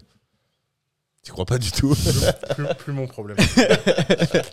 C'est c'est l'ignorance de la jeunesse. plus ton, problème, plus ton problème, oui et non, parce que tu restes un amoureux de la France, je pense. Ouais, malgré mais tout. moi je pense que c'est un très beau musée. Tu t'es fait, tu t'es fait ta France à toi, en fait, Ouais, ici. Voilà, bah, tu vois, regarde. C'est- Voilà. Ouais, c'est vrai qu'on l'a pas dit, mais on est, euh, on est au domaine d'Ablon. euh, on, on va y venir après. euh. C'est c'est appa- c'est- c'est intervenu quand d'ailleurs dans ton. Quand est-ce que tu es arrivé ici pour la première fois? En 2019, T'es tombé amoureux tout de suite de l'endroit? Après premier jour. Ok. Et tu viens tous les ans? J'y viens tout le temps. Tout le temps? Enfin, Si t'es pas à Dubaï, t'es ici. euh, quand même pas, mais euh, je viens souvent. Je ne Ok. saurais pas dire. euh, Là, tu y es depuis, fréquence. par exemple? Euh, là, ça fait une semaine qu'on est là. Ok. On part, on revient, on part. Ok. Après, euh, tu sais, souviens-toi, moi je prends l'avion euh, comme on prend le bus. Donc, une autre, une autre forme d'hypocrisie dont il faut pas parler. T'as des, gens qui disent qu'ils prennent pas l'avion et qui le prennent tout le temps? Bien sûr. Ouais. Il y en a même qui dirigent des, des, des organisations euh, Des écologiques- ONG Ah ouais? Écologiques très célèbres. Ouais. Ça, c'est Genre euh, magnifique. WWF Non, mais eux, ils ont- tout le monde le sait que c'est des hypocrites. Mais des plus modernes. Tu vois, qui lèvent des fonds euh, collectivement pour investir dans l'avenir de la planète. Ok. C'est magique. Et qui sont tout le temps dans des avions. Ah ouais Bien sûr, mais c'est normal. Co- Attends, mais de toute façon, comment tu veux qu'ils fassent leur boulot, les mecs? Enfin, ils- si- Les gens, ils vivent sur quelle planète? La dernière fois, j'ai vu une, euh, j'ai vu une, euh, une publication LinkedIn d'un mec qui voulait prouver qu'on n'a plus besoin de prendre l'avion. Il avait pris trois trains pour aller au G20 en, en Finlande. il avait mis quatre jours et il appelle ça le slow travel. Je dis, mais en fait, euh, il a un niveau de luxe euh, que les gens peuvent pas avoir. Ouais. Si moi, à chaque Ouais. fois que je décide d'aller quelque part, ça me prend 4 jours en train, Ouais, t'en sors je vais plus. pas, je vais pas aller souvent quelque part, en fait. euh. Et, et- et tu vois, pour, pour étayer ce que tu dis, euh, parce que j'imagine que du- en- au Canada, il est pas connu, mais une fois- j'étais à Cannes il y a- l'année dernière et il y avait des il y avait des énormes yachts. Et du coup, moi, ça me faisait, euh, ça m'intéressait. Alors, je voulais, j'ai regardé qui était le propriétaire. Et puis il y en avait un. Alors, j'ai pas retenu son nom malheureusement, mais il y avait un des yachts, mais gigantesque. hein. On parle de yachts qui font, euh, des, des- enfin, des, je pense parmi les plus gros yachts au monde. Et il y en avait un, il dirigeait une entreprise euh, green au Canada. Mais vu Ouais. qu'il avait son yacht euh, à Cannes, j'imagine que pas grand monde euh, va le voir. Du coup, tout le monde s'en fout un peu. Et, et- et là, je me suis- ça m'a mis, enfin, en tout cas, il y a une réflexion qui s'est posée derrière. Bah, regarde Leonardo DiCaprio, Oui, oui, oui. qui fait, euh, qui fait toutes les semaines un film sur la planète euh, dans son yacht euh, et dans son jet. euh. Je sens pas que Leonardo ait pris un vol commercial un jour dans sa vie. Enfin, C'était normal. euh. Si t'es Leonardo DiCaprio et que tu dois voyager en train Ouais. pour aller en ferry pour aller aux US, je, veux, Tu je t'en veux- sors. je veux bien, je veux bien que les gens soient à ce point. euh, Romantique. Je je sais plus qui m'avait raconté euh, récemment euh, cette connerie du pauvre type l'a condamné en France. Récemment Non mais il y, a- il y a un homme politique qui était obligé de prendre le train plutôt que l'avion. C'était une demi-heure d'avion son trajet. Et résultat, il perdait 7 heures en train toutes les semaines pour aller quelque part dans sa circonscription. Il me disait, mais t'as vu ces conneries euh, et, euh, et en fait, ah oui, ça y est, je me souviens de l'histoire. Il, il- il prenait la voiture et donc en fait, comme il était euh, protégé, il avait 8 voitures dans le convoi. Tout va bien. Mais il disait que ça consommait moins que l'avion. Fait, euh, tu, tu vois, ça Ouais. donne des absurdités Ouais. comme ça, en fait. Ouais, bien sûr, je comprends. Oui, l'hypocrisie dont on parlait, en fait, tout simplement. Bah, la prime à l'hypocrisie, c'est quelque Mm. chose de réel. Mm, mm. 2012 Ouais. Tu rentres en France? Euh, ouais, enfin non, c'est Enfin, en, tu 2000 t'étais en déjà- 2013. En 2013, j'entre en France en 2013 et je crée The Family en 2013. C'est toi qui as créé The Family? Ok. moi qui ai créé The Family. Donc t'as lancé tout seul le projet au départ? Non, non, j'étais avec euh, Alice Zaguri et Nicolas Collin dès le début. Ok. Ouais, vous créez la boîte ensemble À 3, ouais. à trois Ok. Ouais. T'avais déjà la vision. Est-ce que, d'ailleurs, je vais te poser la question, je sais pas si tu l'as déjà dit, mais euh, est-ce que euh, il y avait. Parce qu'il y a Y Combinator aux États-Unis. Ouais. Finalement, c'est euh, l'i- l'idée est partie de là ou pas du tout? Tu, Elle t'est venue. D'ailleurs, je sais pas si ça existait à cette époque-là, Y Combinator, j'imagine Alors, que si, mais. Alors, c- non seulement ça existait, c'était très successful. Et moi, j'avais de la chance de bien les connaître de l'intérieur, parce qu'en Californie, je les avais rencontrés. Oui, il y a une histoire avec Uber, je crois, non? Ouais, exactement. mais c'était pas avec euh, eux, c'était pas Uber. Mais résultat, je me suis retrouvé en fait à. Moi, j'avais une volonté, c'était de. C'est que je pensais que YC, c'était une réponse à un problème très spécifique, qui était comment donner des fonds à des jeunes ingénieurs qui n'ont pas fait d'école de commerce et qui ont pourtant des talents pour créer des produits. Grosso modo, Ouais. le premier problème que YC résout. Et moi, je m'étais posé la question, ok, c'est quoi le problème de l'écosystème français? Et je m'étais dit, en fait, le problème de l'écosystème français, anglais, allemand, européen en général, c'était que les entrepreneurs sont dans un environnement toxique. Que donc, Mm. qu'est-ce que ça veut Mm. dire? Ça veut Mm. dire que les entreprises qui devraient marcher sont tuées par l'environnement. D'où le nom The Family et l'expérience peut-être un peu familiale où Voilà. tu disais que quand tu as commencé l'entrepreneuriat. euh, Donc le but du jeu, c'était de détoxifier l'environnement. Quand tu dis l'environnement, c'est le pays, le cercle. Tout, Le, voilà. tout. Tout était un... Toutes les fait, strates. En fait, euh, on est dans une culture qui est anti-entrepreneuriale pour plein de raisons. euh, pour écrire des bouquins de sociologie entiers sur le Mm. sujet. Euh, Je pense que c'est négatif à toutes les strates. C'est-à-dire le cercle proche, le moyen, le, Ouais. le- jusqu'au pays. Jusqu'au pays, ouais. Ok. Ouais, exactement. Et euh, Donc l'idée, c'est de on- sortir. On, est, on est dans un pays où on a massacré nos protestants et je pense qu'on le paye encore. Pour te donner mon, mon explication la plus euh, historique, euh, lointaine et profonde. Qui ont, qui ont créé l'in- l'industrie du luxe des montres euh, en Suisse, euh, par Ouais, exemple. et puis qui ont créé les États-Unis, qui ont créé l'esprit capitaliste. Ouais. c'est Max Weber, l'esprit protestant. Ouais. C'est l'idée qu'en fait, on, a, on- on a une telle aversion à l'argent en France que tout ce qui de près ou de loin est lié à l'argent est une insulte. Si quelqu'un te dit que tu te comportes comme un épicier, c'est pas très euh, positif. Mm. Et donc, euh, en fait, il fallait créer une bulle. Et sortir. Euh, et dans cette bulle, il fallait que les règles soient différentes. Et surtout, il fallait réfléchir en profondeur à c'est quoi les problèmes qu'ils vont rencontrer et essayer de les résoudre de façon systématique. Donc là où Y Combinator avait la chance d'être dans un environnement hyper positif et de pouvoir se concentrer sur les entrepreneurs pour leur donner le meilleur de l'expérience américaine, parce qu'en fait, il y a un alignement entre Y Combinator et le rêve américain. Mm. Grosso modo, Mm. le rêve américain, c'est cette histoire plus ou moins réelle que tout le pays essaye de rendre réelle. Et donc, bah, Y Combinator est en fait une machine au service du rêve Oui, américain. Ouais, bien sûr. Et donc, eux, leur problème, ils sont pas en lutte contre les États-Unis. Oui, eux, ils sont, ils accompagnent une vague. hein. ils sont en train d'essayer de faire en sorte que le pays puisse offrir cette opportunité à plus de gens qui d'habitude étaient refusés dans cette opportunité pour des raisons culturelles, sociologiques, etc. Nous, c'était différent. Nous, notre façon de voir le monde, c'est que tous ces gens veulent ta peau et il fallait être capable de les buter avant qu'eux butent nos startups. Ouais, donc tu Et les- donc, notre rôle, c'était pas tant sur les startups, c'était sur l'environnement. C'était d'essayer de- d'empêcher l'environnement d'aller tuer les startups à la source et d'éviter qu'ils soient. euh, En fait, t'es es un grand romantique. Parce qu'en fait, tu prends les entrepreneurs, tu leur, croyants en fait. tu leur fais une petite, euh, une petite merveille, un monde merveilleux, tout est beau, tout est rose, etc. Ici, domaine d'Ablon, c'est une petite, euh, un petit havre de paix, tout est parfait. Et maintenant, dans le jeu, dans le, dans ta Bah, nouvelle façon, entreprise, en fait, c'était un pas grand, subir- grand romantique Il faut pas pour. subir le réel. hein. Je pense que le réel euh, n'est créé que par la somme collective des volontés. T'as jamais, Qu'à tout moment, tu peux changer euh, ce qui est réel et ce qui ne l'est pas. donc t'as jamais vécu dans la vraie vie en fait. Tu t'es toujours fait Non, ta, non, je- tu t'es fait ton. C'est une analyse intéressante. non, c'est ennuyant la vraie vie. Aucun intérêt. Aucun intérêt. ok. Donc du coup, tu as, lancé The Family en 2013, Ouais. avec toute l'historique, euh, la réflexion en tout cas qui a été menée pour le, pour le lancer. Ouais. Première question avant de revenir sur, euh, sur The Family. Est-ce que du coup, parce que d'après ce que tu nous dis, en tout cas ça ferait sens, est-ce que tu sélectionnais déjà en 2013 les profils selon leur personnalité et Ah oui, de oui. fait de leur environnement Mais que, que leur. Le, le projet. euh, Non, je bois. Mais ça semble évident aujourd'hui parce que tout le monde le dit, mais en 2013 j'imagine que c'était moins le cas. Ou c'était déjà le cas. Et dans ce cas, euh, j'ai Ouais, pas compris euh, comment fonctionnait l'écosystème. mais- euh, je, je la regarde parce que c'est elle qui faisait la sélection des startups au tout début. Ok. Euh, et en fait, on avait un. On avait un.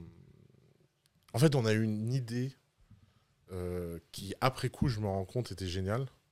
Mais sur le coup, c'était plus de la fainéantise. En fait, il faut comprendre le contexte. Le contexte, c'est que on fait une vidéo euh, pour raconter euh, l'ambition de au ce lancement. premier- Au lancement. On fait une vidéo. Et comme on n'a pas d'argent et qu'on n'a pas de budget, d'ailleurs, je devrais vous la montrer cette vidéo. Euh, comme j'ai pas d'argent pour aller faire une vidéo ou un film, ou, etc., Ouais. je prends toutes les scènes les plus cultes de films de ma génération, je pose une voix off avec un texte et je coupe que des deux secondes pour rester dans le fair use, pour illustrer la vidéo et essayer de trouver une cohérence euh, esthétique. Et cette vidéo, grosso modo, elle dit quoi? Elle dit Anyone can be an entrepreneur. Mm. Ça ne veut pas dire que tout le monde peut être un entrepreneur, ça veut juste dire que le prochain entrepreneur peut venir de n'importe où. Et que cet entrepreneur, pour perdurer, a besoin de quelque chose de très simple, une famille.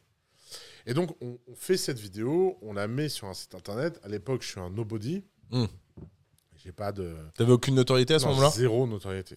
Personne ne connaît mon nom, j'ai pas de Twitter, j'ai pas de.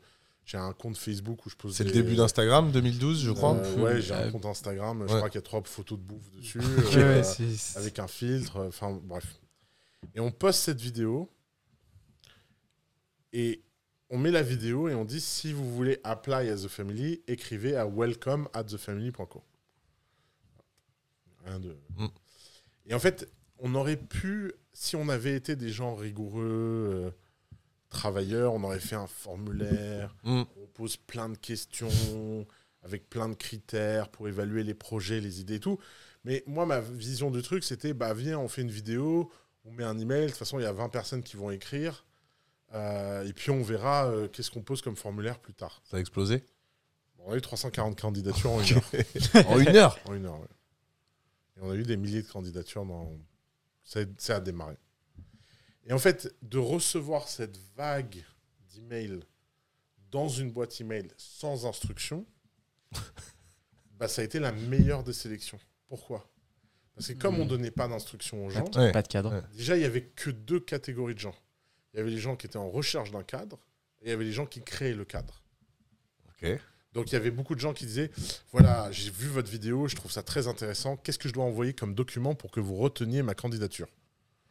Plus, moi j'étais un peu taquin, je disais euh, carte de sécu. Euh, et alors, les gens- Carte d'identité, carte recto d'identité, verso. euh, recto verso. Mais du coup, ceux-là étaient les salariés de ceux que tu allais garder. Ouais, Pot- c'est ça. Et il y avait les gens qui créaient le cadre. Et les gens, dès le premier email, bah, ils inspiraient confiance, etc. Et en fait, notre jeu, c'était de filtrer comme ça. Et en fait, on a gardé cette méthode d'apply pendant 10 ans. Parce qu'on s'est rendu compte que ne pas donner d'instructions. Qui a dû être modifié sur la fin parce que moi-même j'ai apply pour The Family. Ouais, ça, Et il y avait un formulaire. J'étais plus responsable. hein. Ok. C'était fini. J'étais parti. Ah ouais, t'étais plus là Tu sais, je- Il y a quand je suis parti officiellement, Ouais. quand je suis parti réellement. Ok. Oui, c'est vrai que c'était euh, pas très. Ça devait être euh, fin 2019, début 2020. Ouais, c'était le moment où je commençais à, Ouais, ou, ou, l'année. Je sais plus. Ok. ok. Mais euh, du coup, il y avait un. Ok, il y avait un formulaire. Ok, t'as fait ça pendant 10 ans Pratiquement, ouais. Enfin, pas moins. T'as eu, euh, j'imagine, une, des rencontres euh, extraordinaires, Mhm.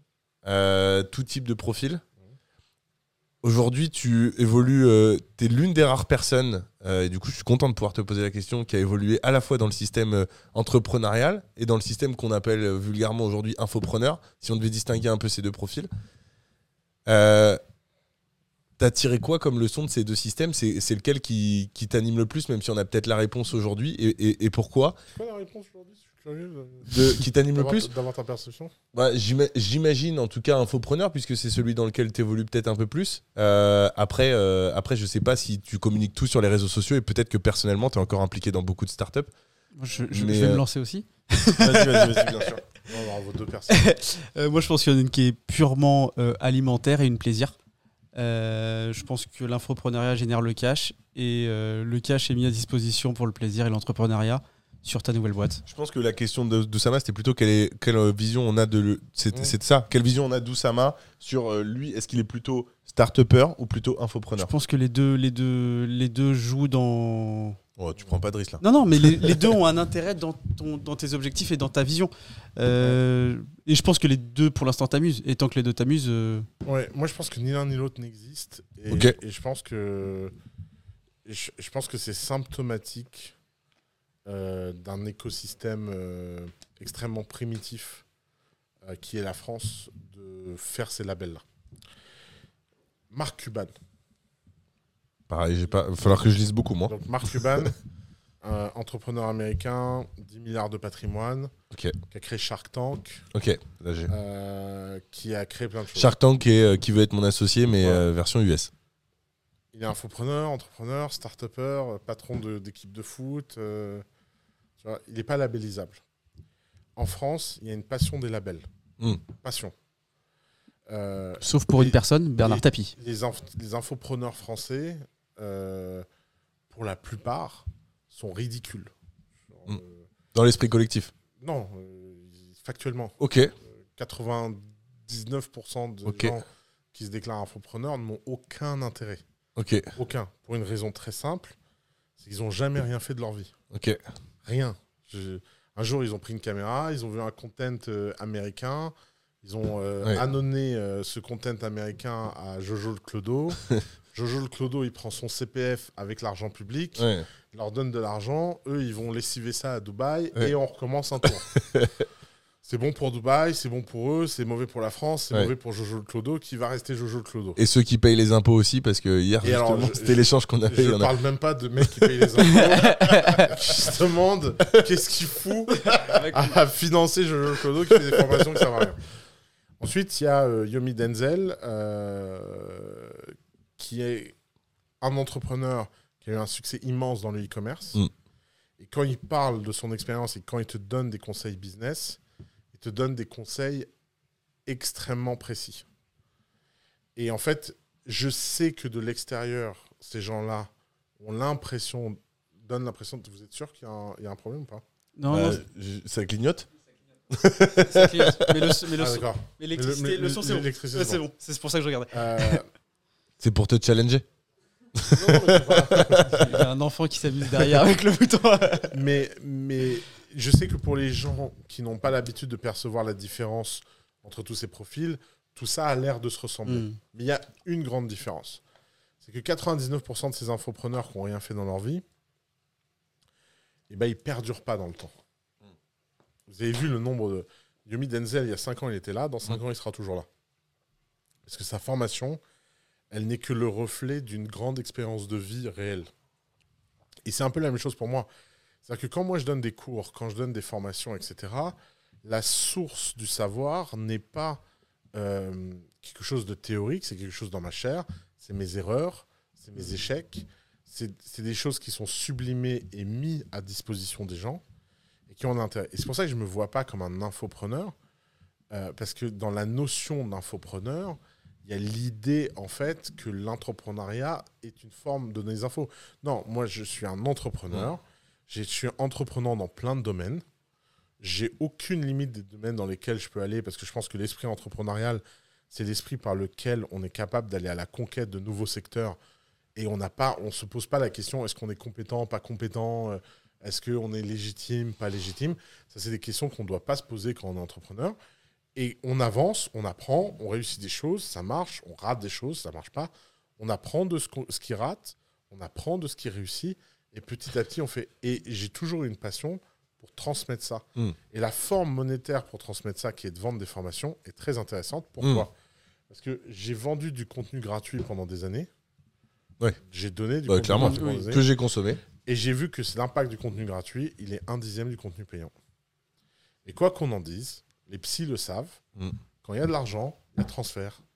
Parce que quand les gens payent, ils prennent au sérieux. Mm. Et je regrette de ne pas avoir commencé ça à 10 ans. D'abord, je serais plus riche.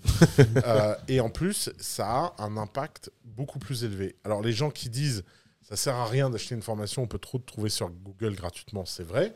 Comme ça sert à rien d'aller voir un psy, on peut comprendre la philosophie de la vie en, Mm. en entendant Bouddha. Il n'empêche, il y a des gens qui ont besoin d'aide, il y a besoin, qui ont besoin d'être accompagnés, et elle est là la valeur. Et donc moi, aujourd'hui, ma vie a toujours été de la même. Je passe 80% de mon temps à faire des choses et 20% à enseigner. Aujourd'hui, les 80% sont surtout remplis par les films d'animation, et les 20% sont remplis par ce que je fais avec eux. Alors toi, là, du coup, dans la, dans la réponse que tu nous as donnée, mais bon, on a l'habitude de dire on a nos questions et tu as, tes réponses, mais euh, toi, c'était plus sur ta vision à toi personnelle. Moi, je parlais euh, de l'ensemble de l'écosystème, sur comment tu te positionnais, mais finalement, je pense qu'on a la réponse dans le même temps. Euh, quand je distinguais les deux, peut-être à tort, c'est que finalement, pour moi, le sentiment que j'ai de l'extérieur, c'est que l'infopreneur, c'est quelqu'un qui va être bootstrappé, donc qui va s'auto-financer pour la plupart. Peut-être que je suis pas au courant de tout, il y en a peut-être qui vont chercher euh, euh, des, des- des financiers Non, derrière. Les, les infopreneurs ne se bootstrapent pas, ils n'ont pas le choix. Personne ne veut leur donner d'argent. Oui, c'est Ouais, ou alors quand on veut leur en donner, ça commence à fonctionner, c'est suffisamment lucratif pour qu'ils en aient plus besoin, peut-être. Tu pourrais, tu pourrais très bien imaginer euh, quelqu'un qui a l'ambition d'être un Tony Robbins et Ouais. qui veut euh, aller conquérir 25 pays et donc il a besoin de beaucoup, beaucoup de capital. C'est juste que personne ne veut financer ça. Alors, euh, tu vois, il y a. euh, alors, je sais pas si ça se fait encore pour les infopreneurs, mais je sais qu'il y a une société qui a monté ça. D'ailleurs, je me demande si c'est pas toi qui en a parlé. Peut-être pas, mais. Et en fait, il- tu vends, entre guillemets, une, une. Tu mets une société sur ta personnalité. Et du coup, ça s'est fait ouais, beaucoup. C'est toi qui en as parlé ouais. Ok. Euh, et en gros, bah, tu parlais d'Antoine Dupont, je crois, la dernière Ouais. fois, et tu parlais de différents euh, Mais sportifs. ça- Mais, ça marche pas. Ça marche pas Ok. C'est très dur d'aligner les. En fait, l'alignement il- il- soit le type fonctionne et il a l'impression de s'être fait arnaquer, soit le type Mm. fonctionne pas et les gens ont l'impression Ok. d'être s'est fait voler. Mm. Et donc en fait, ça c'est typique. c'est jamais du- gagnant-gagnant, Ouais, euh. c'est jamais gagnant-gagnant. C'est typique du très mauvais alignement d'intérêts. Ok. Bon, bah, euh, peut-être que, peut que ça évoluera dans le temps, mais en tout cas, aujourd'hui, en effet, c'est ce qui distingue les deux, puisque entrepreneur, du coup, quand j'avais cette vision-là, en tout cas chez The Family, je pense que vous alliez, peut-être pas systématiquement, mais assez souvent lever des fonds pour pouvoir ensuite euh, encore accélérer. une, encore une fois, c'est la pire façon de voir le- la chose. Et, et en fait, j'ai l'impression que je peux faire des interviews pendant 10 ans et les gens comprendront jamais. C'est euh, c'est un, un truc, j'arrive pas à comprendre ce que les gens comprennent pas. La levée de fonds, c'est ni un proxy du succès, Ah non, ni, ni une- une nécessité en soi. C'est un outil. Pourquoi les entreprises de The Family lèvent des fonds systématiquement? C'est parce qu'elles étaient massivement successful. Quand on est massivement successful, on lève toujours des fonds. Les boîtes qui disent je décidais de ne pas lever des fonds Mm. sont des menteurs. Y a pas, y a- on ne peut pas choisir d'être bootstrappé. Le bootstrap, c'est une caractéristique qui est héritée du fait que soit on ne veut pas croître plus vite qu'on est en train de croître, Mhm. et donc on fait un choix sur la croissance, soit c'est des entreprises qui ne reçoivent pas d'offres d'investissement. c'est par défaut. Et donc, par défaut, elles arrivent à passer des stades et elles se comparent. Et, au lieu de... et ce qui me fait toujours rire chez les gens bootstrappés, c'est qu'ils sont là à dire Moi, euh, dans ma vertu, je n'ai pas levé d'argent, je n'ai pas pris l'argent des autres. J'ai réussi à développer mon entreprise et je me compare aux entreprises qui ont levé des fonds et qui ont raté. Ils ne se comparent jamais aux entreprises qui ont levé des fonds et qui ont réussi. Mm. Parce que s'ils faisaient ça, ils seraient tous ridicules.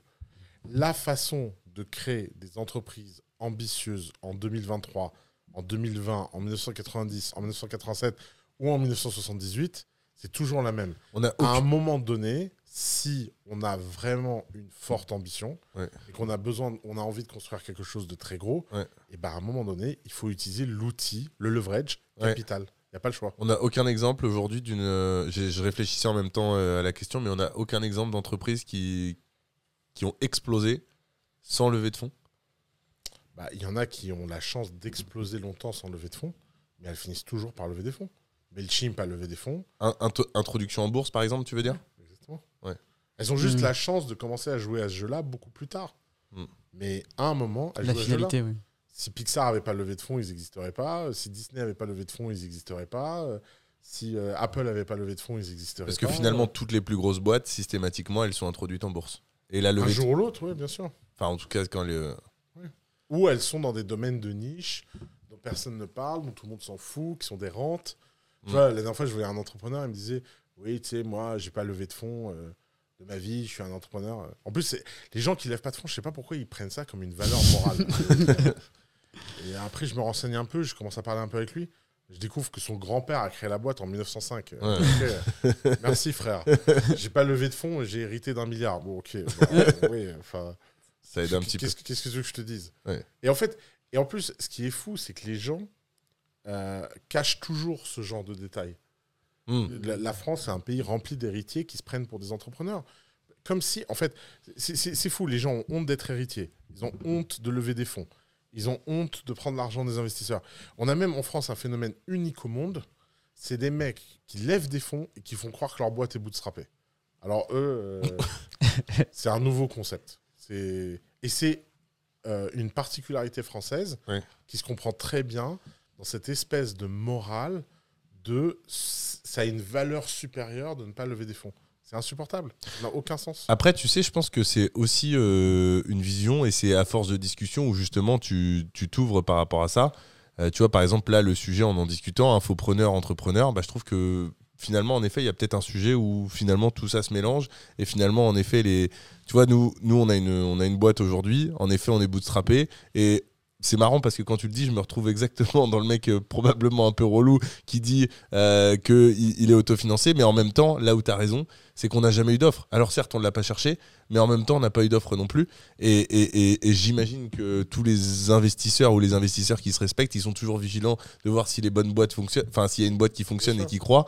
Et donc finalement, le jour où tu as une croissance qui est euh, très intéressante pour eux, eh ben, ils viendront te voir pour... j'avais, en fait, j'avais jamais imaginé... euh, que, les, que les investisseurs eux-mêmes pouvaient te démarcher parce que j'ai toujours le sentiment qu'on va Euh, chercher un investisseur les- les- alors que finalement Les meilleurs deals, c'est les investisseurs qui les cherchent, c'est pas Ouais. les entrepreneurs qui les font. Ah, Mais clairement. Mais bon, des fois, il faut faire le, le cheminement. Euh, ok, c'est. J'avais eu en tout cas la, la réponse dans un podcast, donc je vais te. En tout cas, tu l'avais dit, tu avais dit que Agricool, je crois, était l'une des boîtes qui t'avait préférée.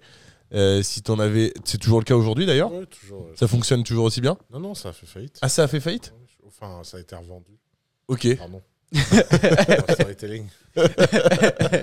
ça n'a pas marché, quoi. Ça, ça a été mal revendu. Ça... Ah, c'est dommage. L'idée, en tout cas, de ce que t'en expliqué, avait l'air bonne. Les idées, ça ça fait pas les boîtes. Mm. Ce qui fait les boîtes, c'est de réussir à réussir le product market fit. Agricool, c'est une de mes boîtes préférées parce que c'est une boîte qui a eu l'ambition d'essayer quelque chose que personne ne pouvait pouvoir comme possible. Et les gens qui essayent l'impossible, on m'a, on m'a, comment dire, euh, mon respect. Ouais.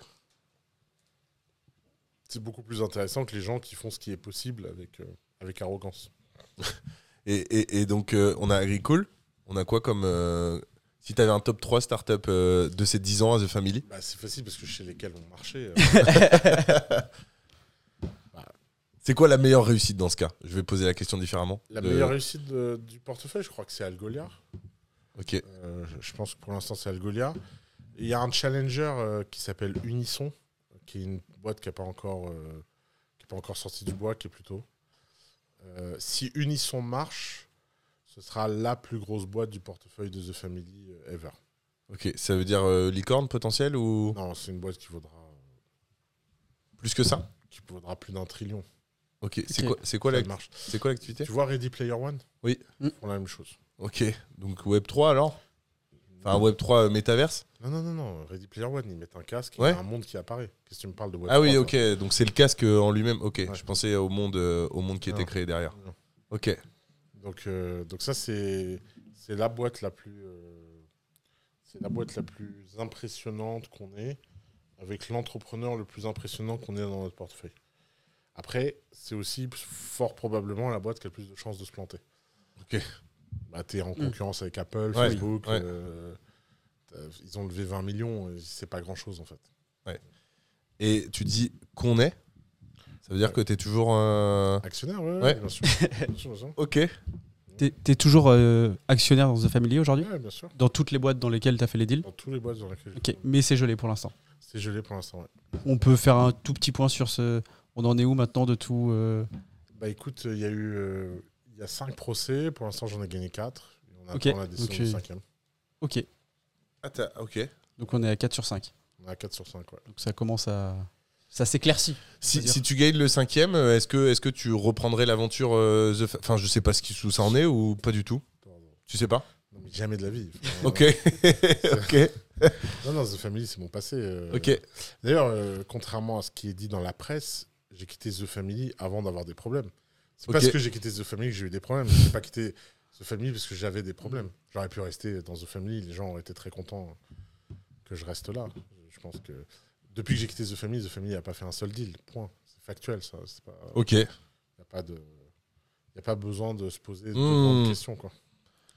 Humainement, tu penses que ça s'arrangera avec tes as- anciens associés ou jamais c'est termi- Jamais. terminé? Euh, aucune chance. Trop, Ça a été trop loin? Non, mais moi je, crois- moi, je crois beaucoup à- au fait que dans la vie, euh, il ne faut, pas- il faut pas se faire du mal avec son passé. Euh, Mm. Il y a un moment, on a été désalignés. Il y a un moment, on n'a pas été d'accord. Il y a un moment, ils ont voulu euh, raconter une histoire qui les rassurait eux et de se défendre eux. Donc, ils ont fait passer leurs intérêts personnels avant les intérêts de nous tous. Ils ont fait ce choix. Maintenant, ils ont qu'à vivre avec ce choix. Et en fait, euh, tu sais, c'est toujours le problème c'est que quand tu es dans le même bateau, tu es ami. Et le jour où tu plus dans le même bateau, tu es concurrent. Mm. Et moi, si on me met dans un bateau où c'est une question de survie, bah, je fais ce qu'il faut pour survivre. Quoi. Pas- Jamais je vais m'excuser ou ralentir ou, euh, Mm. ou faire quelque chose. Donc, euh, Et je vais surtout. En fait, je pense que ce qui est le plus dur sur les deux dernières années, et qui, qui est le. Oh putain. Euh, qui, est, qui est le plus dur à comprendre pour eux, c'est qu'eux, ils ont passé deux ans à donner de l'argent à des avocats. Moi, j'ai passé deux ans à construire des nouvelles choses. Hmm. Et je pense que les gens le perçoivent. Oui. Les gens perçoivent que, en fait, euh, d'un côté, il y a quelqu'un qui construit des choses, et de l'autre, il y a des gens qui détruisent de façon euh, extrêmement euh, mesquine. Ils attaquent tout le monde, ils attaquent le domaine d'Ablon, euh, Ok. ils, attaquent, euh, ils attaquent la moindre personne qui dit du bien de moi. Mais sauf qu'en fait, à un moment, euh, bah, tu finis par t'épuiser, en fait, à te Oui, faire oui. que des Oui, il y a d'autres combats.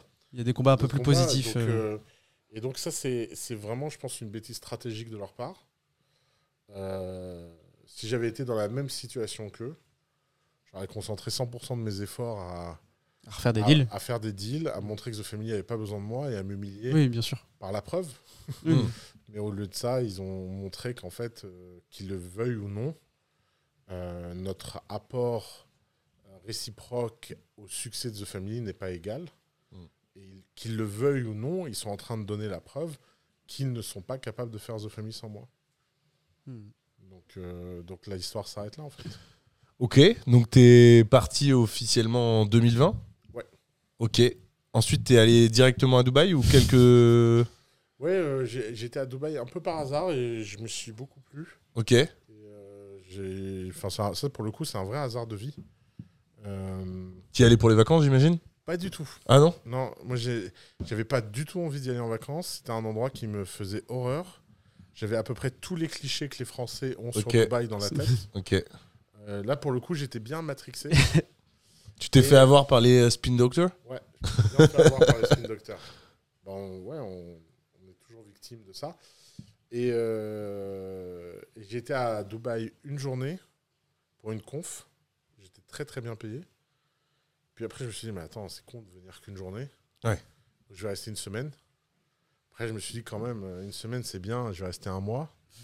Et après, au bout d'un mois, j'ai dit, mais comment je fais pour avoir un visa? Puis après, j'ai commencé à ramener tout le monde. Alors moi, je suis un peu... euh, Tu sais, quand j'ai acheté mon premier Mac, j'ai vendu euh, 25 Mac parce que j'étais tellement heureux d'avoir un Mac, il fallait que tout le monde ait des Mac. Et donc j'étais vendeur de Mac. Euh, j'étais pas payé par Apple, mais j'étais vendeur de Mac. Et j'ai jamais ressenti cette émotion à nouveau sur autre chose. Dans ma vie, j'ai jamais eu un produit que j'avais autant envie de vendre aux gens. À part Dubaï. Juste Dubaï. Ouais. Ouais, Dubaï, je... T'as fait venir combien de personnes aujourd'hui à Dubaï? Beaucoup. Je continue. Et il y a les personnes euh, officielles euh, que tu connais, j'imagine, et celles qui te voient vivre là-bas et qui Ah ouais, en sont plus, venues. ah euh, alors, oui, c'est vrai que ça, il y a cet impact-là. Il y a Ouais, cet impact-là. Ouais, ouais, c'est vrai, c'est vrai. Donc, t'es Mais, ambassadeur, euh, en fait, t'es ambassadeur officiel. J'aimerais trop, j'aimerais trop qu'ils finissent par me nommer. euh, Moi, j'aimerais que Dubaï me nomme ambassadeur auprès de l'internet. Genre, pas d'un pays, genre de l'internet. Tu le ferais avec plaisir? Mais trop. Euh, mais non, mais en fait, je, suis- en fait, je sais pas comment expliquer, mais euh, moi, je pense qu'il faut aimer un pays pour ses défauts et pas ses qualités. Parce qu'en fait, quand tu es à l'aise avec les défauts, c'est facile d'être. euh, par exemple, les gens ils disent toujours euh, la France c'est super beau, l'art de vivre. Bah oui, euh, c'est facile d'aimer ça. tu peux pas. je mais le, pas, mais, le, mais le gros défaut, j'imagine, que tu vas sortir, c'est par exemple l'insécurité en France, et là, pour le coup, c'est un vrai problème. Alors, je t'avoue, j'ai même pas. Tu pas réfléchi Ok, bon, j'an- j'anticipe. Non, mais en fait, non, j'étais plus sur les défauts de Dubaï. C'est quoi les défauts de Dubaï? Dubaï n'est pas une démocratie. Ouais. En fait, j'avoue euh, que je m'y attendais pas. Ça me pose beaucoup de questions. Euh, mais la dictature éclairée me plaît beaucoup plus que la démocratie. Alors celle-là, j'aurais jamais cru la sortir un jour. Ok. Euh, j'ai toujours, en fait, c'est marrant parce que quand j'ai réfléchi, je, on- je suis né, donc on est, on est, on est dans une zone démocratique. Ouais. Donc on passe notre temps à nous dire que la démocratie c'est génial, Mm. qu'on a lutté pour l'avoir, que je sais pas quoi. Bon, ok, très bien. Mais euh, c'est quoi les alternatives des systèmes? Alors, il est vrai que les dictatures non éclairées, quand ça tourne mal, ça tourne très très très mal. Mm. Et donc de ce point de vue-là, Churchill il dit, bah, la démocratie c'est le plus mauvais des systèmes, mais on n'en a pas de meilleur. C'est vrai, on n'a pas de meilleur. Mais sauf qu'en fait, il y a quelque chose de très intéressant. C'est que le problème, c'est pas démocratie, pas démocratie. C'est échelle. En fait, quand on voit la région, Arabie Saoudite, Dubaï, Abu Dhabi, Qatar, euh, Ajman, euh, tout ça, Mm. moi, pour rien au monde, je mets le pied dans un autre émirat. Ok. Mais rien. Genre, euh, Mhm. j'ai pas du tout envie d'aller en Arabie Saoudite. J'ai pas du tout. Même le Qatar Encore pire. euh, Ok. mais, mais j'ai été au Qatar, j'ai- étouffé. Dans... J'étais dans la rue, j'étais en manque d'oxygène. Ok. Je me disais, c'est quoi cet endroit quoi? Et en fait, Dubaï, ce qui est incroyable, c'est qu'il est tout petit et donc il a la chance de pouvoir offrir une alternative. Et, euh, et récemment, euh, il y a quelqu'un qui a très bien résumé ma pensée. Il disait les démocrates, ils ont peur euh, des grosses boîtes. Les républicains, ils ont peur du gros gouvernement. Mm. Alors que la seule chose dont on devrait avoir peur, c'est tout ce qui est trop gros. Mm. Et la Suisse, qui est un autre pays que j'ai découvert récemment, est un très très bon exemple de ça. Puisque la Suisse, c'est une démocratie qui fonctionne. Pourquoi? Parce qu'elle est toute petite, Mm. elle est très fédérale, elle est très locale, et le gouvernement fédéral n'a pratiquement aucun pouvoir. Comme beaucoup de, beaucoup de pays petits, en général, on a tendance à dire que les pays du nord de l'Europe sont mieux Ouais. gérés et se développent bien parce que euh, assez souvent la population est moins grande et j'imagine que ça doit être Ouais. peut-être plus facile pour un gouvernement. Ouais. D'ailleurs, Mais- il n'y a qu'à voir le Liban, tout petit pays, super bien géré. C'est vraiment le critère de la taille. Non, mais il y, a euh, il y a des pays petits qui sont. Et à l'inverse, tu as d'autres pays qui sont. euh, justement, si tu as les deux, ça marche plus ton raisonnement. C'est- C'est justement tout mon sujet. Mon sujet, c'est que quand on est petit, on peut se permettre d'être un peu dictatoriaux parce que on ne peut pas. Dubaï ne peut pas contraindre par la force qui que ce soit. Le jour où Dubaï fait quelque chose qui me plaît pas, je prends mes clics et mes claques, je Mm. pars ailleurs. Mm. Et en fait, donc Dubaï a un alignement d'intérêts. Mm. Comme ils n'ont pas de ressources naturelles, comme ils ont, ils ont rien d'autre pour vivre que l'argent des visas, l'argent des taxes, l'argent des gens qui viennent et qui font tourner l'économie, et ben ils, ils nous considèrent comme des consommateurs. Comme et des ils se lèvent clients. le matin et ils se disent qu'est-ce que je peux faire pour rendre mes clients plus heureux? Et les alignements d'intérêts sont beaucoup plus puissants que n'importe quoi. Contrairement à ce qu'on pense et du coup ce que je pensais avant de ce que tu viens de dire, ça, ça veut dire que Dubaï ne vit pas grâce au pétrole? Il n'y a pas de pétrole à Dubaï. et c'est pas financé par l'Arabie Saoudite qui redistribue rien du tout? Ok. Donc ils vivent uniquement grâce au tourisme et grâce à leurs clients qui sont finalement les citoyens? Et leurs entreprises qui hors du commun qu'ils ont créées. Ouais. Ok. Extraordinaire. les entreprises publiques les mieux gérées du monde. Ils ont Ils ont une place financière extrêmement crédible. Ils ont une place logistique extrêmement crédible. Ils ont, ils ont année après année créé des business qui ont créé de la prospérité. En tant qu'entrepreneur, je reconnais ça dans l'émir de Dubaï. Mon admiration pour l'émir de Dubaï est sans limite. Tu l'as rencontré? Non, mais ça va pas tarder. C'est en cours. C'est- C'est en négociation. ça va se faire. ouais. Mais donc, en fait, tout le sujet pour moi, il est, euh, il est de m'aligner avec un pays où je me sens bien. Et euh, il y a des choses qui me plaisent pas à Dubaï. Et les choses qui me plaisent pas à Dubaï, je vis très bien avec. Qui sont? Ah, c'est un État euh, musulman, un peu conservateur. euh, Tu- Il est de moins en moins? oui, mais il le reste. Oui, non, mais on, est vois, quand même sur une tendance. euh, On parlait de tendance tout à l'heure. On est sur une tendance qui est plutôt. euh, N'empêche, il est Mm. comme ça, donc il faut vivre avec. Mais en fait, ça me va. J'aime bien les défauts. euh, J'aime bien les défauts. C'est un peu rigide, c'est un peu, un peu tribal, c'est un peu. C'est pas grave. Parce qu'il y a tellement de bienfaits, il y a tellement de choses qui sont bien faites que je vis euh, très aligné. En parlant de l'émir de Dubaï, je... et après on va venir euh, sur, euh, j'imagine peut-être ta dernière, enfin la dernière société que tu as montée. Euh, c'est petite digression, c'est qui la personnalité qui t'a le plus marqué que tu as rencontré et, et pourquoi? Parce que j'imagine que tu as rencontré beaucoup de personnalités et ça peut être de tout. Je sais que tu discutes avec des gens dans des avions, enfin en tout cas tu l'as déjà dit. Je sais pas trop, en fait. Ton ancien prof de philosophie déjà, déjà, déjà. Euh, Non, mais en fait, euh, alors, ça va peut-être paraître un peu, euh, un peu gnangnan, mais euh, euh, moi, je suis vraiment marqué par tout le monde, en fait. Euh, J'ai pas de. j'ai- on est- C'est l'attaque des. En Normandie, il y a quelques moustiques. Euh, Moustique tigre. en fait, j'ai- compris quelque chose il y a très longtemps, c'est que la qualité des relations humaines et la qualité des gens dépendait de l'énergie qu'on mettait à être curieux. Par exemple, euh, je raconte souvent cette anecdote, euh, il y a beaucoup de chauffeurs Uber qui sont très bavards et Mm. qui adorent parler, et ça avait tendance à me casser la tête. Le jour où j'ai compris que je pouvais pas lutter contre leur envie de parler, j'ai commencé à leur poser des questions intéressantes. Mm. Raconte-moi l'histoire la plus folle qui t'est arrivée dans ton Uber. C'est quoi la personne la plus étonnante que tu as rencontrée Et en fait, quand je vois qu'ils sont bavards, je les switch au moins sur une conversation qui m'intéresse.